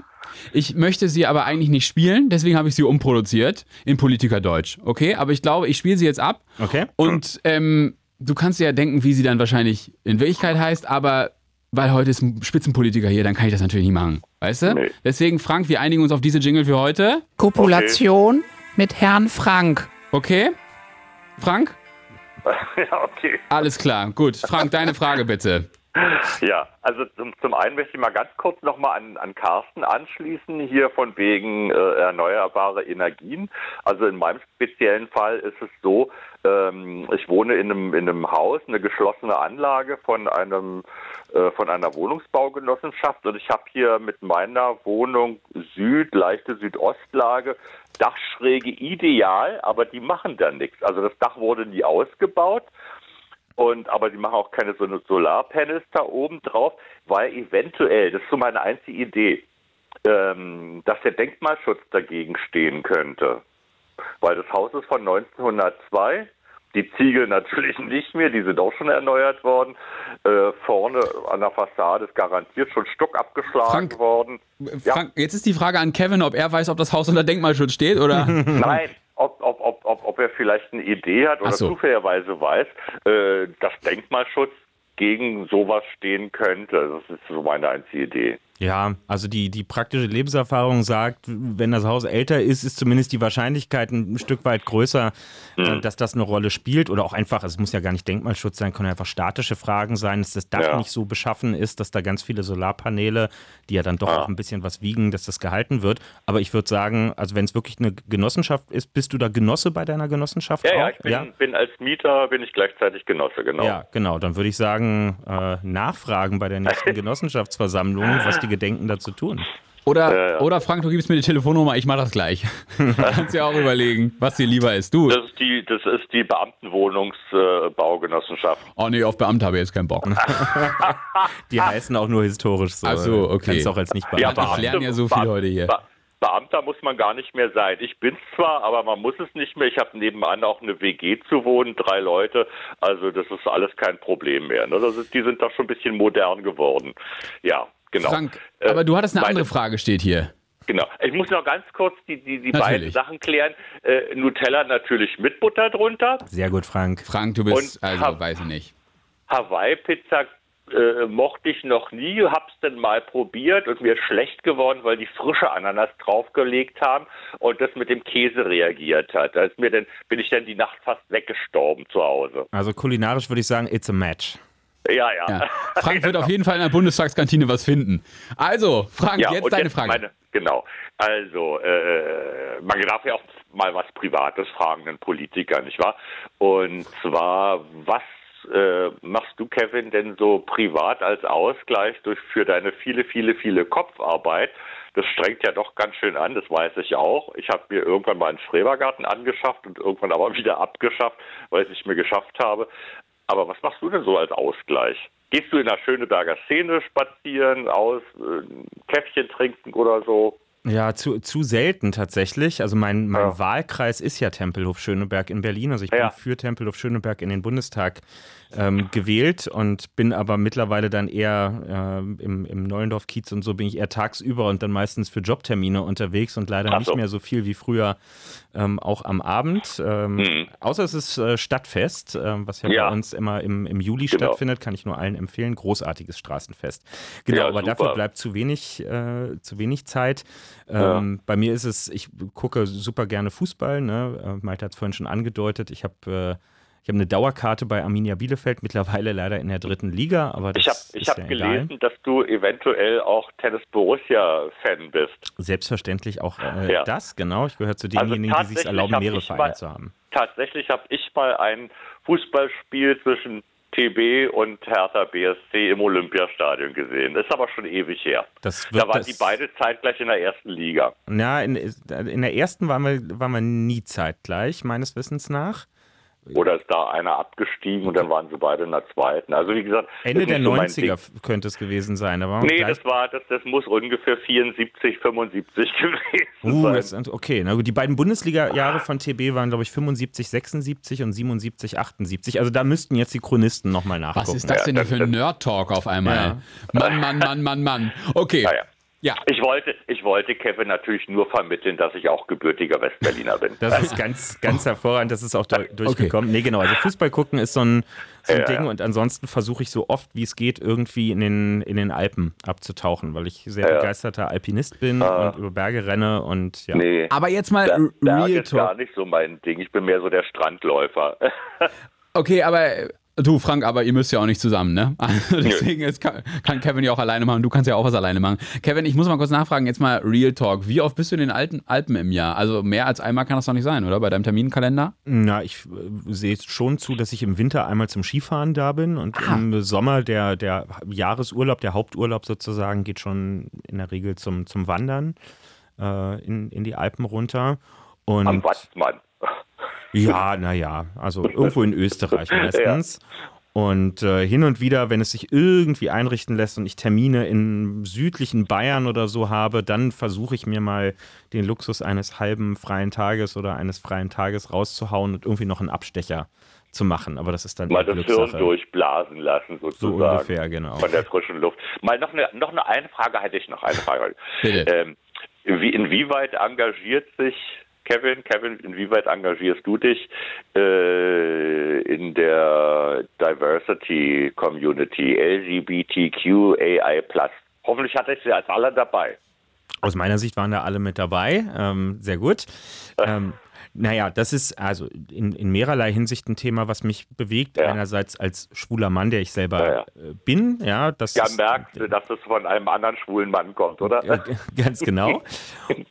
Und ähm, ansonsten natürlich einfach auch als, naja, der Vertreter eben des Wahlkreises im Deutschen Bundestag, der, der den größten Regenbogenkiez ähm, Ja. dort hat. Also nirgendwo, auch wenn ich in die Statistiken von gleichgeschlechtlichen Eheschließungen und so reingucke, Mhm. nirgendwo ähm, ist das konzentrierter und, und selbstverständlicher, als das eben in Schöneberg Mhm. ähm, bei mir in der Nachbarschaft der Fall ist. Und ähm, auch wenn mein Schwerpunkt inhaltlich im Bundestag Mieten- und Wohnpolitik ist, muss man ja eben immer auch sehen, was bewegt den eigenen Wahlkreis Mhm. vor Ort. Und das sind eben auch solche queerpolitischen Fragen. Und daher, Ja. wenn dann, im, also wir, wir reden jetzt zum Beispiel im Herbst gerade über das sogenannte Selbstbestimmungsgesetz im Bundestag, was äh, nötig ist, weil wir ein transsexuellen Gesetz, so heißt es im Moment noch Mhm. Ja. in Deutschland haben, das ist ganz alt und für transgeschlechtliche Menschen ganz fürchterlich diskriminierend und entwürdigend, wie die Regeln im Moment sind, wenn man ähm, Geschlechtseintrag angleichen möchte und so weiter.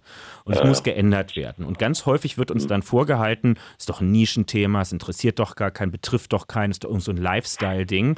Und wenn man dann einfach in, aus einem Kiez selber kommt, in dem Mhm. das wirklich Alltagskultur ist, wo man die Betroffenen und ihre Geschichten kennt und wo es auch eine große Community drumherum gibt von Leuten, die sagen, das betrifft mich vielleicht nicht selber, aber ich habe Freundinnen und Freunde, ich habe Kolleginnen und Ja. Kollegen und ich will nicht, dass die so scheiße leiden müssen, wie Ja, das bisher der Fall ist. Ich will, dass wir anständig mit denen umgehen.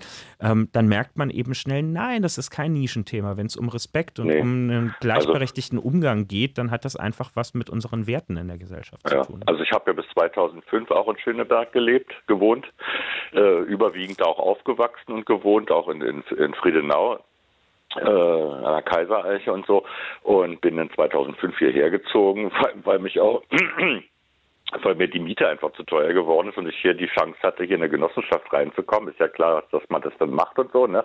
Aber ich kenne zum Beispiel, weil du das auch gerade was mit den äh, Transsexuellen, Transgender, ne? Ähm, also ich kenne aus der Spielbank, da habe ich mal eine Zeit lang gearbeitet, da kenne ich die Sazie de Paris, ich weiß nicht, ob du die kennst, vom Namen her vielleicht, äh, hat auch Schauspielerei gemacht und so und ähm, weiß nicht, wann die sich mal, äh, die, wann die ihre Transition hatte, wahrscheinlich irgendwann in den 70er Jahren oder so, keine Ahnung. Ne? Und ich habe das auch gemerkt, wenn sie da in der Spielbank war, dass da also weil sie da öfter mal war als Stammgästin, äh, dass die Angestellten kein Problem hatten, aber wenn ich dann so beobachtet habe, wenn dann irgendwelche Zocker sie so komisch von oben bis unten so gemustert haben, habe ich auch gedacht, hey Leute, was ist mit euch los? Ja, also am liebsten würde ich mal hingehen und mal was fragen oder so, ne? Also für mich ist es auch selbstverständlich. Ich habe hier bei mir äh, zu dem einen Kiosk, wo ich immer Zigaretten kaufen gehe, da kommt auch regelmäßig äh, eine Transfrau rein. Also ja, dass es so in anderen Bezirken so ein Problem ist und so, naja, finde ich jetzt auch nicht doll. Ne? Also klar. Und äh, bei mir war ja auch das Problem, wenn ich das nochmal ganz kurz sagen darf. Klar, privat. Frank, bitte, ist deine Show. habe ich hab mich ja erst äh, 1999 geoutet, da war ich äh, 35, also kurz vor meinem 35. Lebensjahr, ich war vorher mit einer Frau verheiratet und ähm, bin ich natürlich auch von der Familie komplett geschnitten worden, also von wegen, du gehörst nicht mehr in unsere Familie und so weiter und bla bla bla. Ne? Und ähm, und ich finde es ganz toll, wenn ich heutzutage sehe, wie früh sich äh, junge Männer äh, outen können, dass die da auch so vielleicht von der Familie her nicht mehr das Problem haben.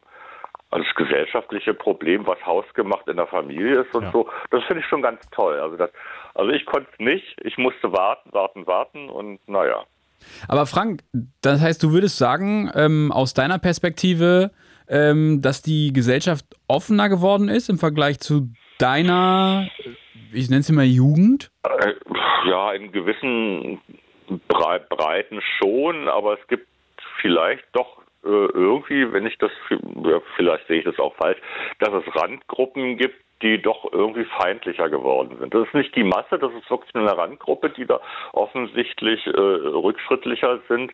Aber so im Großen und Ganzen denke ich schon. Also hier im Haus weiß es jeder. Äh, auf der Arbeit wusste es dann auch jeder. Und klar, mancher Kollege, der will dann mit dir die Mittagspause nicht mehr machen, keine Ahnung oder so. Aber weißt du, hey, ist doch egal, wenn, wenn von 20 Kollegen, näheren Kollegen einer nicht mit dir in eine Mittagspause gehen will, ist doch scheißegal. Also, Ja, es gibt, äh, was es manchmal gibt, ist so eine Jetzt ist auch mal gut Mentalität. Ne? Also, ähm, weil schon einige Fortschritte erreicht wurden, Ja, ja. Ist es, äh, triffst du manchmal Leute, die haben dann so eine gönnerhafte Ja. Art und sagen: Komm, jetzt, wir haben euch schon so viel gegeben, Ja, ja. was wollt ihr denn jetzt noch? Ne? Das Von- ist auch immer mit, das ist jedes Jahr mit dem Ja. CSD so, dass die Leute Genau. dann ir irg aus irgendwelchen Löchern kommen die dann auf Instagram gekrochen, ne? Ich, ich äh, schieße jetzt dürft ihr doch heiraten, was wollt ihr denn noch Ich- machen? Ich schieße ein Foto äh, von, vom, vom CSD mit, äh, mit der Flagge drauf. Einer schwenkt da so die Flagge und so, ne? Und dann kriegt er gleich die Kommentare. Ja, nun ist ja mal gut langsam. Was wollt ihr denn noch? Interessiert doch keine Sau mehr. Und dann sage ich ja, toll. Also ganz toll. Also, Total, äh, ne? Also weil klar, die Entwicklung ist natürlich eine krasse. Vor 80 Jahren sind äh, Ja. Homosexuelle im Nationalsozialismus ermordet worden im KZ. Ja, ja. Bis vor 30 Jahren stand Homosexualität im Strafgesetzbuch Ja, als ja. Straftatbestand. Genau. Ja, zehn Jahre später gab es die Möglichkeit, gleichgeschlechtliche Lebenspartnerschaften zu schließen. Jetzt gibt es seit ein paar Jahren die Möglichkeit Die der Ehe. Ehe. Genau. Ja. Und natürlich, wenn man, wenn man dann so aus der Vogelperspektive von ganz weit weg drauf guckt, denkt man sich, bist du eine atemberaubende Geschwindigkeit, was die alles mittlerweile dürfen. Ähm, aber ich Genau. finde, für gleiche Rechte muss man sich nicht bedanken, sondern das ist, äh, so, sollte selbstverständlich sein. Und es gibt eben immer noch Ungerechtigkeiten, was Adoptionsfragen angeht oder was wir jetzt zum Beispiel dieses Jahr gerade ganz konkret geregelt haben, eine Erleichterung, was die Blutspende für ja, homosexuelle ja. und transgeschlechtliche Menschen äh, angeht. Ähm, total irre, wie lange man darum kämpfen musste, dass man mit ähm, als, als Homosexueller, gegebenenfalls mit wechselnden Sexualpartnern, war man Ah. offiziell lange Zeit von der Blutspende ausgeschlossen. Also ich habe tatsächlich damals, äh, äh, als die erste Partnerschaft, eingetragene Partnerschaft gegeben hat, jetzt, das wurde ja zwischen zwei Frauen geschlossen, und dann äh, hatten die Grünen das zum Anlass genommen, eine Party zu veranstalten. Das war, glaube ich, auch, weiß nicht, Anfang der 2000er, 2002, 2003 oder so. Äh, da war ich sogar dabei bei der Party, die hat im, im Tränenpalast stattgefunden. Da war ich sogar dabei. Frank, schönes Schlusswort. Ja. Wenn ich da jetzt mal so reingrätschen darf. Ja. Frank, äh, vielen Dank für deine Geschichten. Und äh, ich bin nächste Woche äh, auch wieder da. Na, schauen wir mal. Sag mal, willst du mich zum ersten Mal hängen lassen oder was? Frank. Lass dich, lass dich überraschen. Sonst, du, wir schreiben jetzt deine Nummer auf, dann rufen wir nächste Woche an. Bitte rufen Okay. Sie nicht an, wir ja, rufen Sie an. ja, genau, wir melden uns. In diesem Sinne, tschüss Frank, vielen Dank für den Ja, Anruf. danke, Hat mich danke gefreut. Ciao, ciao. Gespräch. Ciao, Danke, ciao. Tschüss. 0331 70 97 110. Gleich sprechen wir mit Andi aus Kassel noch. Äh, kurz vor den Nachrichten schaffen wir aber noch eine Frage aus der Losbox. Yes. Vielleicht sogar zwei, je nachdem, wie lang und kompliziert sie ist. Was ist deine typische Floskel nach einer Wahlniederlage? Oh, da könnte ich jetzt gucken, was du letztes Wochenende gesagt hast, oder? Ja, sowas wie wir haben verstanden zum Beispiel. Ist das so? Immer, ja. Ja, das ist, als Generalsekretär hat man wirklich die absolute Arschkarte am Wahlabend, weil man ist, es gibt so ungeschriebene Gesetze, wer wann, wo vor welche Kamera tritt. Und der Generalsekretär ist, also um 18 Uhr kommen ja die Prognosen, ne, dann macht es irgendwie Gong im Fernsehen und dann kommen diese Balken. Und um 18.02 Uhr stehen dann die Generalsekretäre vor den Kameras und dann ist wie nach einem Fußballspiel, dann kommt jemand, hält das Mikro unter die Nase und sagt, woran hat es gelegen? Aber äh, wisst ihr das vor 18 Uhr eigentlich schon? Kriegt ihr irgendwie 17.30 Uhr so einen Wink mit dem Zaunfall? Du, pass auf, also sieht jetzt gerade nicht so rosig aus hier. Offiziell nicht. Es kursieren immer so Zahlen. Manche sind aber auch gefaked. Man weiß das dann immer nicht so ganz genau. Aber es wird schon, also die Institute, von denen dann um 18 Mhm. Uhr die Zahlen kommen, die denken die sicher nicht aus, sondern die stehen vor ausgesuchten Wahllokalen den Tag über und bitten die Leute, die da rauskommen, ob sie dieselbe Stimme, die sie drin abgegeben haben, jetzt hier draußen nochmal abgeben würden. Und Ja. darauf werden die 18 Uhr Zahlen aufgebaut. Und ja, da gibt es dann immer so Mittel und Wege, wie man so in etwa an diese Zahlen auch mal zwischendurch rankommen kann. Zum Beispiel Die Geld. fallen Sachen vom Laster runter einfach. Ja. Natürlich. Es ist wahrscheinlich, hat man so ein, zwei Kontakte in seinem Handy, vielleicht auch Journalistinnen und Journalisten und die fragt man dann, oder? ja, oder die fragen andersrum. Das so, ist wirklich, okay. also das ist ja ein ganz sensibles Feld, man muss das ja Mhm. wirklich sagen. Also wir wissen nicht, was in den Wahlurnen drin ist, damit hier nichts nicht. falsch Ja, ja. Äh, gesehen wird, sondern man kann, wenn man Ich muss auch sagen, ich frage gerade sehr ironisch nach. Also das ge- gehört auch zu Ja, weit, also- bevor das hier aus dem Zusammenhang gerissen wird. Nee, genau. Also es ist natürlich irgendwie wichtig, dass sich der ganze Betrieb ein bisschen darauf vorbereiten kann, was an dem Abend passiert, ja, und dass es äh, die Möglichkeit gibt. Aber es ist halt ganz sensibel, denn wenn solche Zahlen öffentlich werden, wäre das ja eine enorme Beeinträchtigung der Wahl. Wenn um 16 Uhr, da kann man ja noch zwei Stunden lang wählen gehen, wenn da schon die Leute draußen wüssten, was sagt denn die Wahlforschung? Wie, wie sehen denn die Zahlen aus? Dann könnte man seine Wahlentscheidung danach aufbauen und sagen, uh, meine Partei kratzt an der 5%-Hürde, dann gebe ich die lieber der oder ich gebe sie einer anderen. Mhm. Und deswegen muss sowas natürlich bei, bei den Instituten, die da forschen, ganz, ganz eng gehalten werden. Okay. Komm, eine Frage schaffen wir noch. Eine. Und dann sind wirklich Nachrichten. Mm, Und dann sprechen wir mit Andi. Die hatten wir vorhin schon. Das, Ah, hast du wieder reingeschmissen? nee, das ist aber die, die so. Gehaltsfrage gewesen. Ah, okay. Die wäre jetzt nur Wiederholung. Ähm, welche Sendung findest du bei Fritz am schlechtesten? Leute, ich wollte hier noch eine halbe Stunde zu Gast sein. Nee, du darfst- hier ist alles möglich. Werden. Hörst du manchmal Fritz? Ähm, tatsächlich mittlerweile nicht mehr viel. Nicht mehr viel. Und also ich habe früher? super viel Fritz Ja. äh, gehört und glaube, ich bin dann einfach so, wie das Zielgruppenmanagement sich das vorstellt, irgendwann alterstechnisch einfach. Genau, deswegen ruft Frank an. Ende 50 und ist mein Stammhörer. Ja, das kommt dann wieder irgendwann. Genau so, ja. Was hast du früher für Sendungen bei Fritz gehört? Kannst du dich so, war das der Blue Moon auch oder? Ich habe super viel Blue Moon gehört. Ne? Okay. Also gerade so zu Zeiten, wo man minderjährig war und dann auch zu Mhm. irgendwie bestimmten Zeiten im Bett sein musste. Okay, mhm. Und es dann das Fenster zur Welt war, wenn man Mhm. quasi unter der Bettdecke noch, äh, noch Radio heimlich gehört hat. Ja. Das, äh, das war schon ganz gut. Und ähm, ich habe viel an Science tatsächlich auch ähm, Gibt's heute noch? gehört. Genau, ja, habe ich vorhin im Ja. Trailer auch gehört und ähm, habe da immer wieder, immer wieder ganz interessante Sachen gehört. Komm ja. jetzt, was gefiel dir gar nicht? Das ist doch die Frage. Oder was gefällt dir gar nicht? Ich, ich glaube, wenn mir irgendwas nicht gefallen. Morning Show. Ach so. W- Wann, wann fangt ihr an mit der Morning Show? Ja, das ist jetzt Also gut. wir machen junge Nachrichten. Leute-Sender und Also- Morning Show. Also äh, nein, ich habe so Mo- Morning Shows, ist, das habe ich jetzt einfach nur so gesagt. Ähm, es ist ja, ähm, es ist ja, es gibt ja diese Klischees, weißt du, dass da morgens immer alle so gut gelaunt sind, etc. pp. Total. Kannst du damit was anfangen? Kannst du mit so gut gelaunten Morgenshow-Moderatoren was anfangen? Mm, Hey, nee. cool, dass ihr auch dabei seid. Ich habe ja mit den, mit den Fernsehmorgensendungen mittlerweile zu tun, weil ich regelmäßig Ja. zu Interviews im, im ARD oder ZDF Morgenmagazin sein muss. Hm. Und ich weiß, wann die da aufschlagen müssen, immer im Sender in der Nacht. Und da ist mit Sicherheit niemand voll Begeisterung.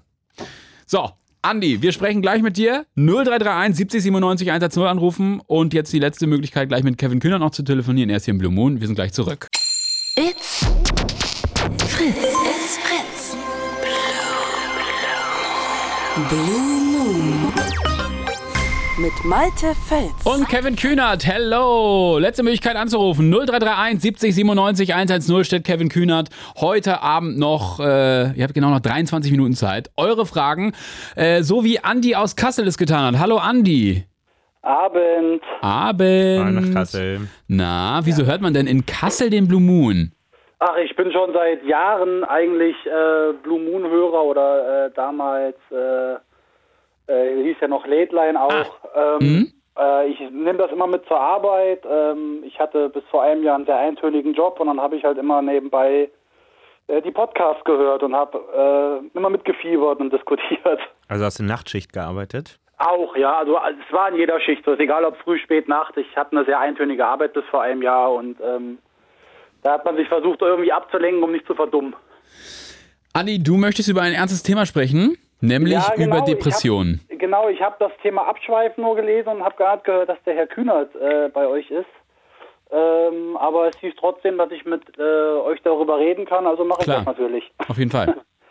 Ähm, ja, also ich bin ähm, in eine schwere Depression gefallen letztes Jahr, habe mich daraufhin auch behandeln lassen und ähm, war relativ ähm, also negativ überrascht, wie man immer noch mit dem Thema Depression umgeht. Also ich habe sehr viel negative Erfahrungen in meinem Umfeld gemacht, in, in meinen Hobbys, ähm, jetzt selbst beim, beim, bei, äh, bei der DKMS hat mich das sehr gewundert, dass ich aufgrund meiner Depressionerkrankung, die in Anführungszeichen geheilt ist, ich bin vor sechs Wochen aus einer Reha wiedergekommen, äh, dass ich da trotzdem immer noch ähm, negatives Feedback bekomme von Menschen in meinem Umfeld.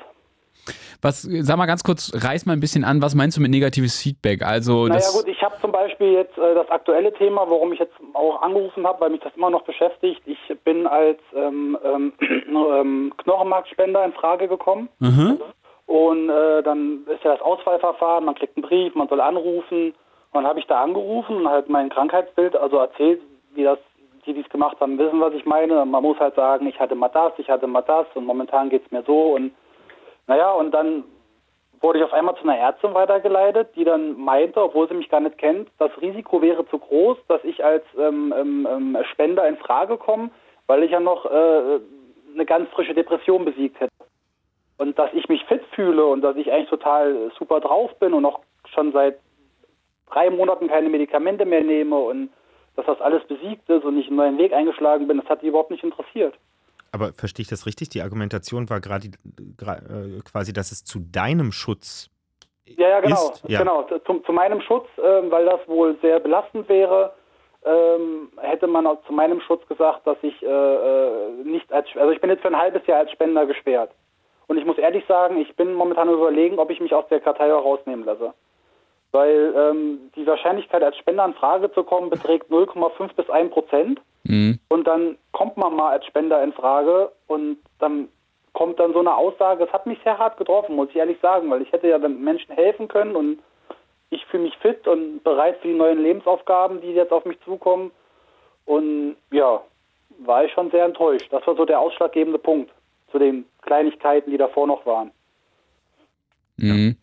Das heißt, es ist, also, hast du denn nochmal versucht mit der DKMS, so heißen die, ne? D ja, ja, DKMS, genau. Kontakt aufzunehmen und das nochmal zu schildern und hast auch nochmal deine Gefühle dazu ähm, dargelegt? Ja, genau, das habe ich zwei Tage später. Ich habe das erstmal sacken lassen, weil ich habe gedacht, gut, solange dem Menschen geholfen wird, soll mir das egal sein, aber es wird ja keinem gesagt, ob noch mhm. andere in Frage kommen. Ähm, nach zwei Tagen war es mir dann doch ein Dorn im Auge und habe ich angerufen.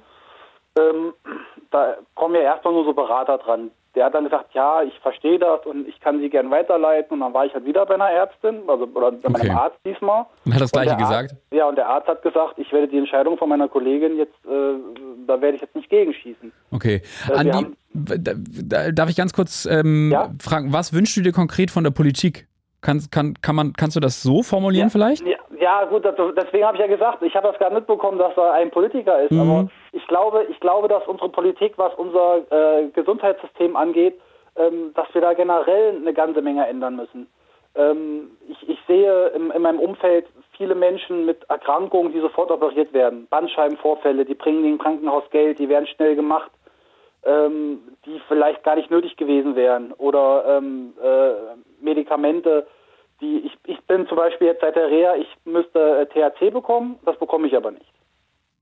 Ich bin ADHS-Patient, sollte THC bekommen, weil andere Medikamente bei mir einen Herzfehler ausgelöst haben und die Krankenkasse weigert sich jetzt zum Beispiel, mir das zu bezahlen. Das heißt, ich musste jetzt erstmal gerichtlich gegen vorgehen, was auch wieder ein, zwei Jahre dauern kann. Mhm. Okay, also deine, du möchtest, dass sich im Gesundheitssystem was ändert, ja? Ja, damit, natürlich damit es nicht, äh, ein Punkt war ja von dir zum Beispiel, dass es nicht so ja, profitorientiert ist, richtig? Ja, ja genau. Also ich habe schon öfter zu äh, Freunden gesagt, eigentlich müssten wir die ganzen Krankenkassen abschaffen und dann ein, ein, ein, ein, ein wie, quasi wie eine staatliche Krankenkasse, die einfach aber auch das macht, was nötig ist und nicht, dass ein Krankenhaus sagen kann, hier, wir haben ja, das ist ja ein offenes Geheimnis. Krankenhäuser sagen, ich habe hier Chirurgen, die wollen beschäftigt werden. Kevin, möchtest du darauf antworten? Da könnten wir einen eigenen ganz langen Abend drüber machen, über Kommerzialisierung im, Gesundheits, äh, im Gesundheitswesen. Ähm, vielleicht einmal zu dem Ausgangspunkt.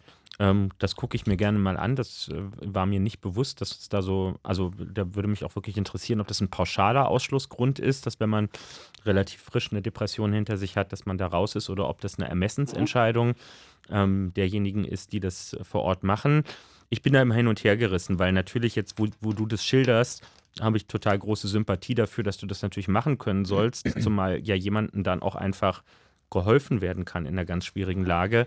Gleichzeitig finde ich es als Politiker richtig, dass wir nicht politisch darüber entscheiden, wie medizinische Einschätzungen ähm, vorgenommen werden. Wir haben natürlich einen Rechtsrahmen vorzugeben, aber es ist schon richtig, dass es auch sowas wie Ärztekammern und so weiter in Deutschland gibt, die aus einer fachlichen Perspektive heraus sich zu genau solchen Fragen verhalten. Wer darf wann Blut spenden, wer darf wann welche Leistungen in Anspruch nehmen und so weiter, weil das sind die Fachleute und wir sind mhm. nicht die Fachleute sozusagen in dem Bereich und da ist es schon wichtig, ähm, das ein bisschen auseinanderzuhalten. Aber ich, ich werde dazu einfach mal nachfragen, ob das überhaupt festgelegt ist oder ob das jetzt von den Betreffenden ähm, gewesen ist. Laut den beiden Ärzten ähm, gibt es da wohl Richtlinien, Mhm. die zu entscheiden ist. Natürlich können Sie in, in, in diesen Richtlinien, haben Sie ja auch ein gewisses äh, äh, Ermessensspielraum. Das hat die Frau mir auch gesagt. Und sie hat gesagt, das ist so frisch, Sie sind jetzt fünf Wochen aus der Reha äh, und es tut mir auch in der Seele weh, aber sie entscheidet jetzt, dass sie mich ein halbes Jahr sperrt und in einem halben Jahr können wir gerne mal drüber sprechen. Mhm. Ist natürlich erstmal für jemanden, der ähm, äh, Depressionen hat oder hatte, also wirklich weggehen sie ja nicht, ähm, ist das natürlich erstmal ein Schlag ins Gesicht. Weil man dann wieder sagt, okay, weil du depressiv bist, warst, kannst du das und das nicht machen. Und in meinem Fall war es halt auch noch, wo ich in der Depression war, habe ich ja noch andere Sachen durch meine Depression verloren. Äh, die mir, ich bin ehrlich, ich bin sofort ehrlich mit dem Thema umgegangen und ich habe sofort zu 70 Prozent negatives Feedback bekommen. Also es ist eigentlich noch schlimmer geworden, aber da kann die Politik ja jetzt nichts für. Weil Leute nicht umgehen können damit. Ja, aber auch es ist beruflich, äh, hobbymäßig. Also man, man, hat, man, hat, man hat sofort diesen Schutzmantel um einen gelegt und obwohl man das gar nicht wollte, weil man gesagt hat, ich bin genau hier richtig, hier kann ich Kraft rausziehen, nur ich möchte ehrlich damit umgehen, damit ihr wisst, was los ist und nicht überrascht seid. Und genau das ist mir dann zum Verhängnis geworden. Aber da kann ja erstmal die Politik nichts für. Aber wenn ich ganz kurz hier ähm, das mal runterbrechen darf. Äh, Andi, ähm, Kevin hat gesagt, er wird sich da mal äh, schlau machen. Mhm. Und ähm, ich meine, vielleicht fragst du mal in ein paar Wochen bei Kevin nach, was daraus geworden ist, oder? Ja, das kann ich natürlich machen. So. Da, da schreibe ich mal eine Mail hin. Wollen wir so vereinbar wollen wir so verbleiben? Ja, aber wohl wichtiger war wirklich erstmal, dass wir vielleicht um das Krankensystem kümmern. Das wäre mir wichtiger. Weil viele Sachen bezahlt werden, die nicht nötig sind und andere, die was brauchen, es nicht bekommen. Da hat Kevin ja schon gesagt, es würde, er würde jetzt ein, können wir eine eigene Sendung zumachen. Ja, das ist richtig. Genau. Ähm, aber dann, die Mailadresse findest du wahrscheinlich im Internet. Wahrscheinlich ist das kevin.kühnert.bundestag.de. Das ist genau richtig und so ist das bei allen Abgeordneten. Vorname, Punkt, Nachname. Siehst du. Ja, dann werde ich da ein paar Wochen nochmal nachfragen.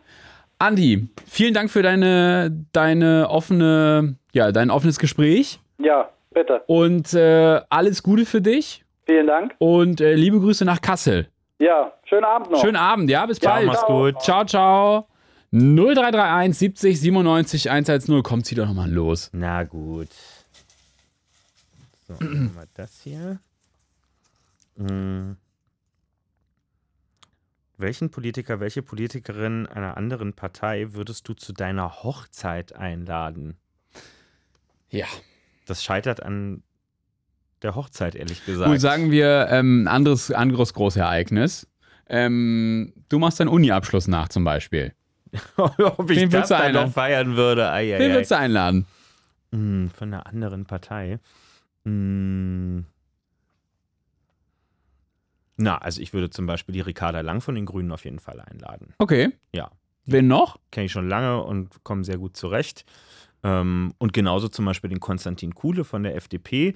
Wir haben nämlich alle was gemeinsam. Wir waren jeweils ähm, zu, zu einer ähnlichen Zeit Vorsitzende von den Jugendorganisationen Ah, okay. unserer Parteien Mhm. und kennen uns aus der Zeit, kennen uns also auch in einem sehr lockeren äh, Rahmen und, und schätzen einander, ja. Die drei, äh, die beiden quasi. Genau, das, das wäre problemlos möglich. Die Okay. kommen, glaube ich, auch miteinander gut klar. Okay, komm, dann zieh doch nochmal los. Yes. Up.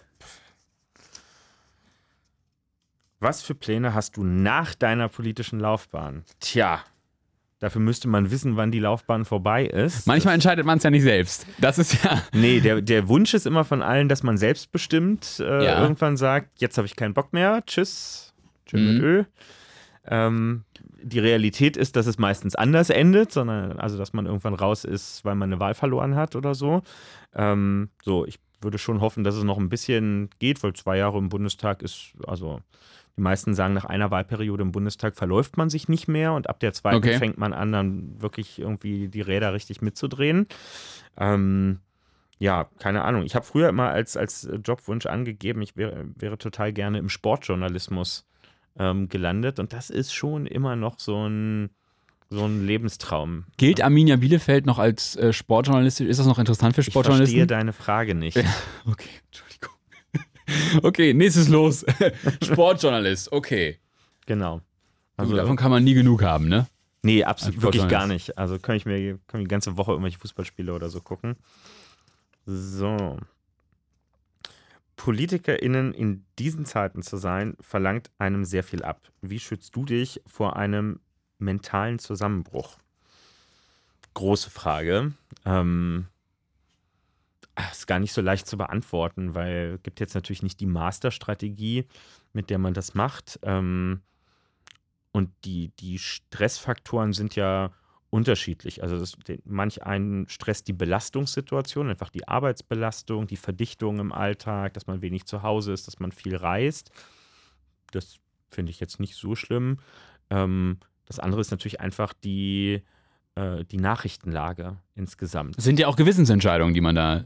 Äh, Es sind die Ne? Entscheidungen, die man treffen kann, treffen muss, aber auch die Sachen, über die man gar nicht entscheiden kann. nimmt man solche Gewissensentscheidungen manchmal, auch wenn es um, keine Ahnung, Sterbehilfe mal geht oder was auch immer, nimmt man sowas mit ins, mit nach Hause irgendwie und grübelt da dann auch so zwei, drei Tage nach der Abstimmung noch über, ah, jetzt denke ich Mhm. irgendwie an jemanden aus meinem Wahlkreis, wo, für den das ja wirklich wichtig sein könnte, habe ich wirklich richtig entschieden? Oder ist das so, nee, habe ich jetzt abgehakt, ist vorbei? Na, solche Begegnungen ähm, sind natürlich wichtig, um sich ein Urteil zu bilden, dass man dazuhört und, ähm, und daraus Erfahrungen zieht. Aber am Ende, wir sprachen vorhin drüber, geht es ums Gewissen, gerade eben bei diesen berühmten Gewissensfragen. Und daher war zum Beispiel ähm, die, die Suizidhilfe, die Sterbehilfefrage, die wir vor ein paar Monaten im Bundestag hatten, die war für mich nicht schwierig, weil ich dann sehr klaren Standpunkt habe und ähm, eher dem äh, Team angehöre, ähm, was die Hürden dort ähm, für Menschen, die klar entschieden sind für sich und eine selbstbestimmte Entscheidung getroffen haben, die dort Hürden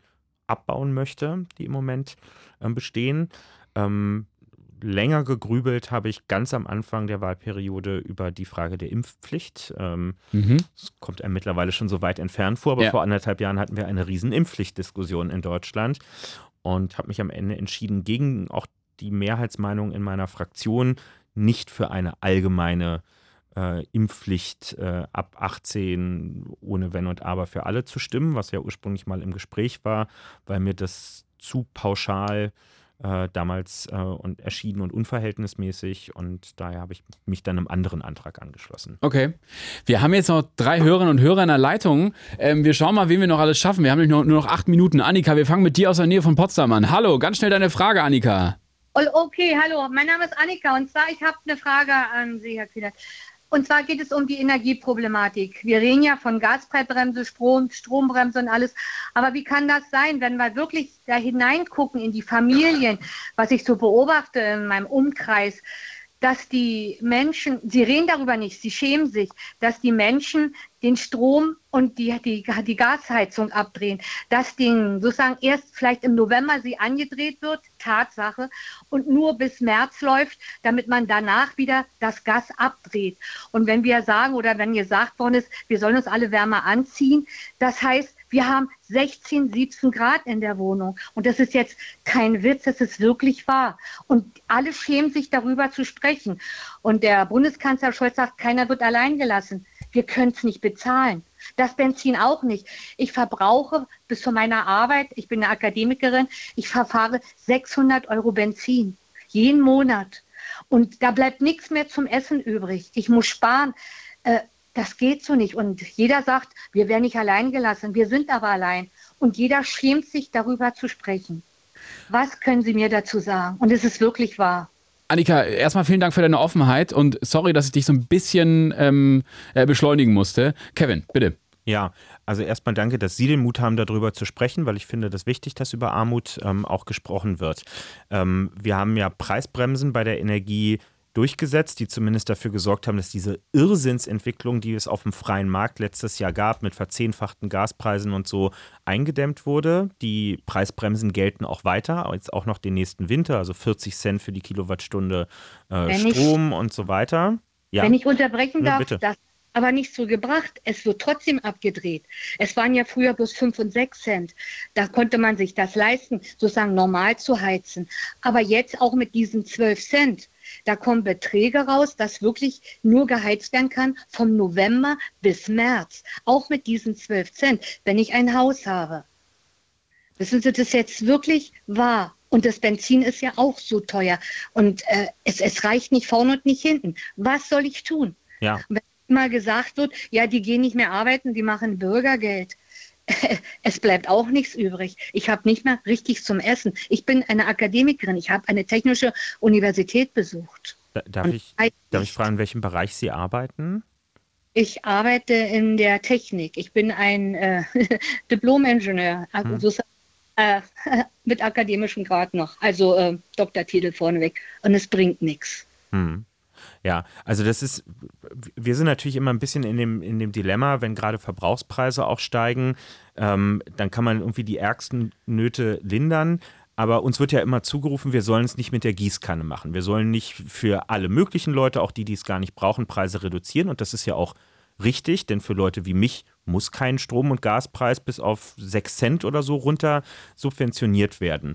Und deswegen würde ich auch als Sozialdemokrat immer dazu sagen, neben dem Dämpfen von manchen Preisen muss es ja vor allem eigentlich um die Einkommenssituation ähm, gehen. Ja? Also in den meisten Fällen, wo Leute trotz Arbeit sich Energie nicht ausreichend leisten können und den Kühlschrank nicht voll machen können, haben wir es vor allem mit einer schlechten Einkommenssituation zu tun. Häufig in den Bereichen, wo keine Tarifverträge mehr herrschen, wo also nicht Arbeitgeber und Gewerkschaften zusammen Das- die Arbeitsbedingungen aushandeln, sondern wo seit Jahren niedrige Löhne bestehen bleiben und gar nicht angepasst werden. Ich weiß nicht, ob das bei Ihnen vielleicht auch der Fall ist. Nein, nein, das ist jetzt das, das was gesagt wird. Man muss mal tiefer gucken. Man muss ähm, sozusagen reingucken, äh, was die Menschen wirklich verdienen. Wenn ich 2000 Euro verdiene, das oder äh, da bin ich schon bei zweieinhalb, da bin ich schon in, in dem Mittelstand, da bin ich wirklich bei den Akademikern schon angelandet, sozusagen.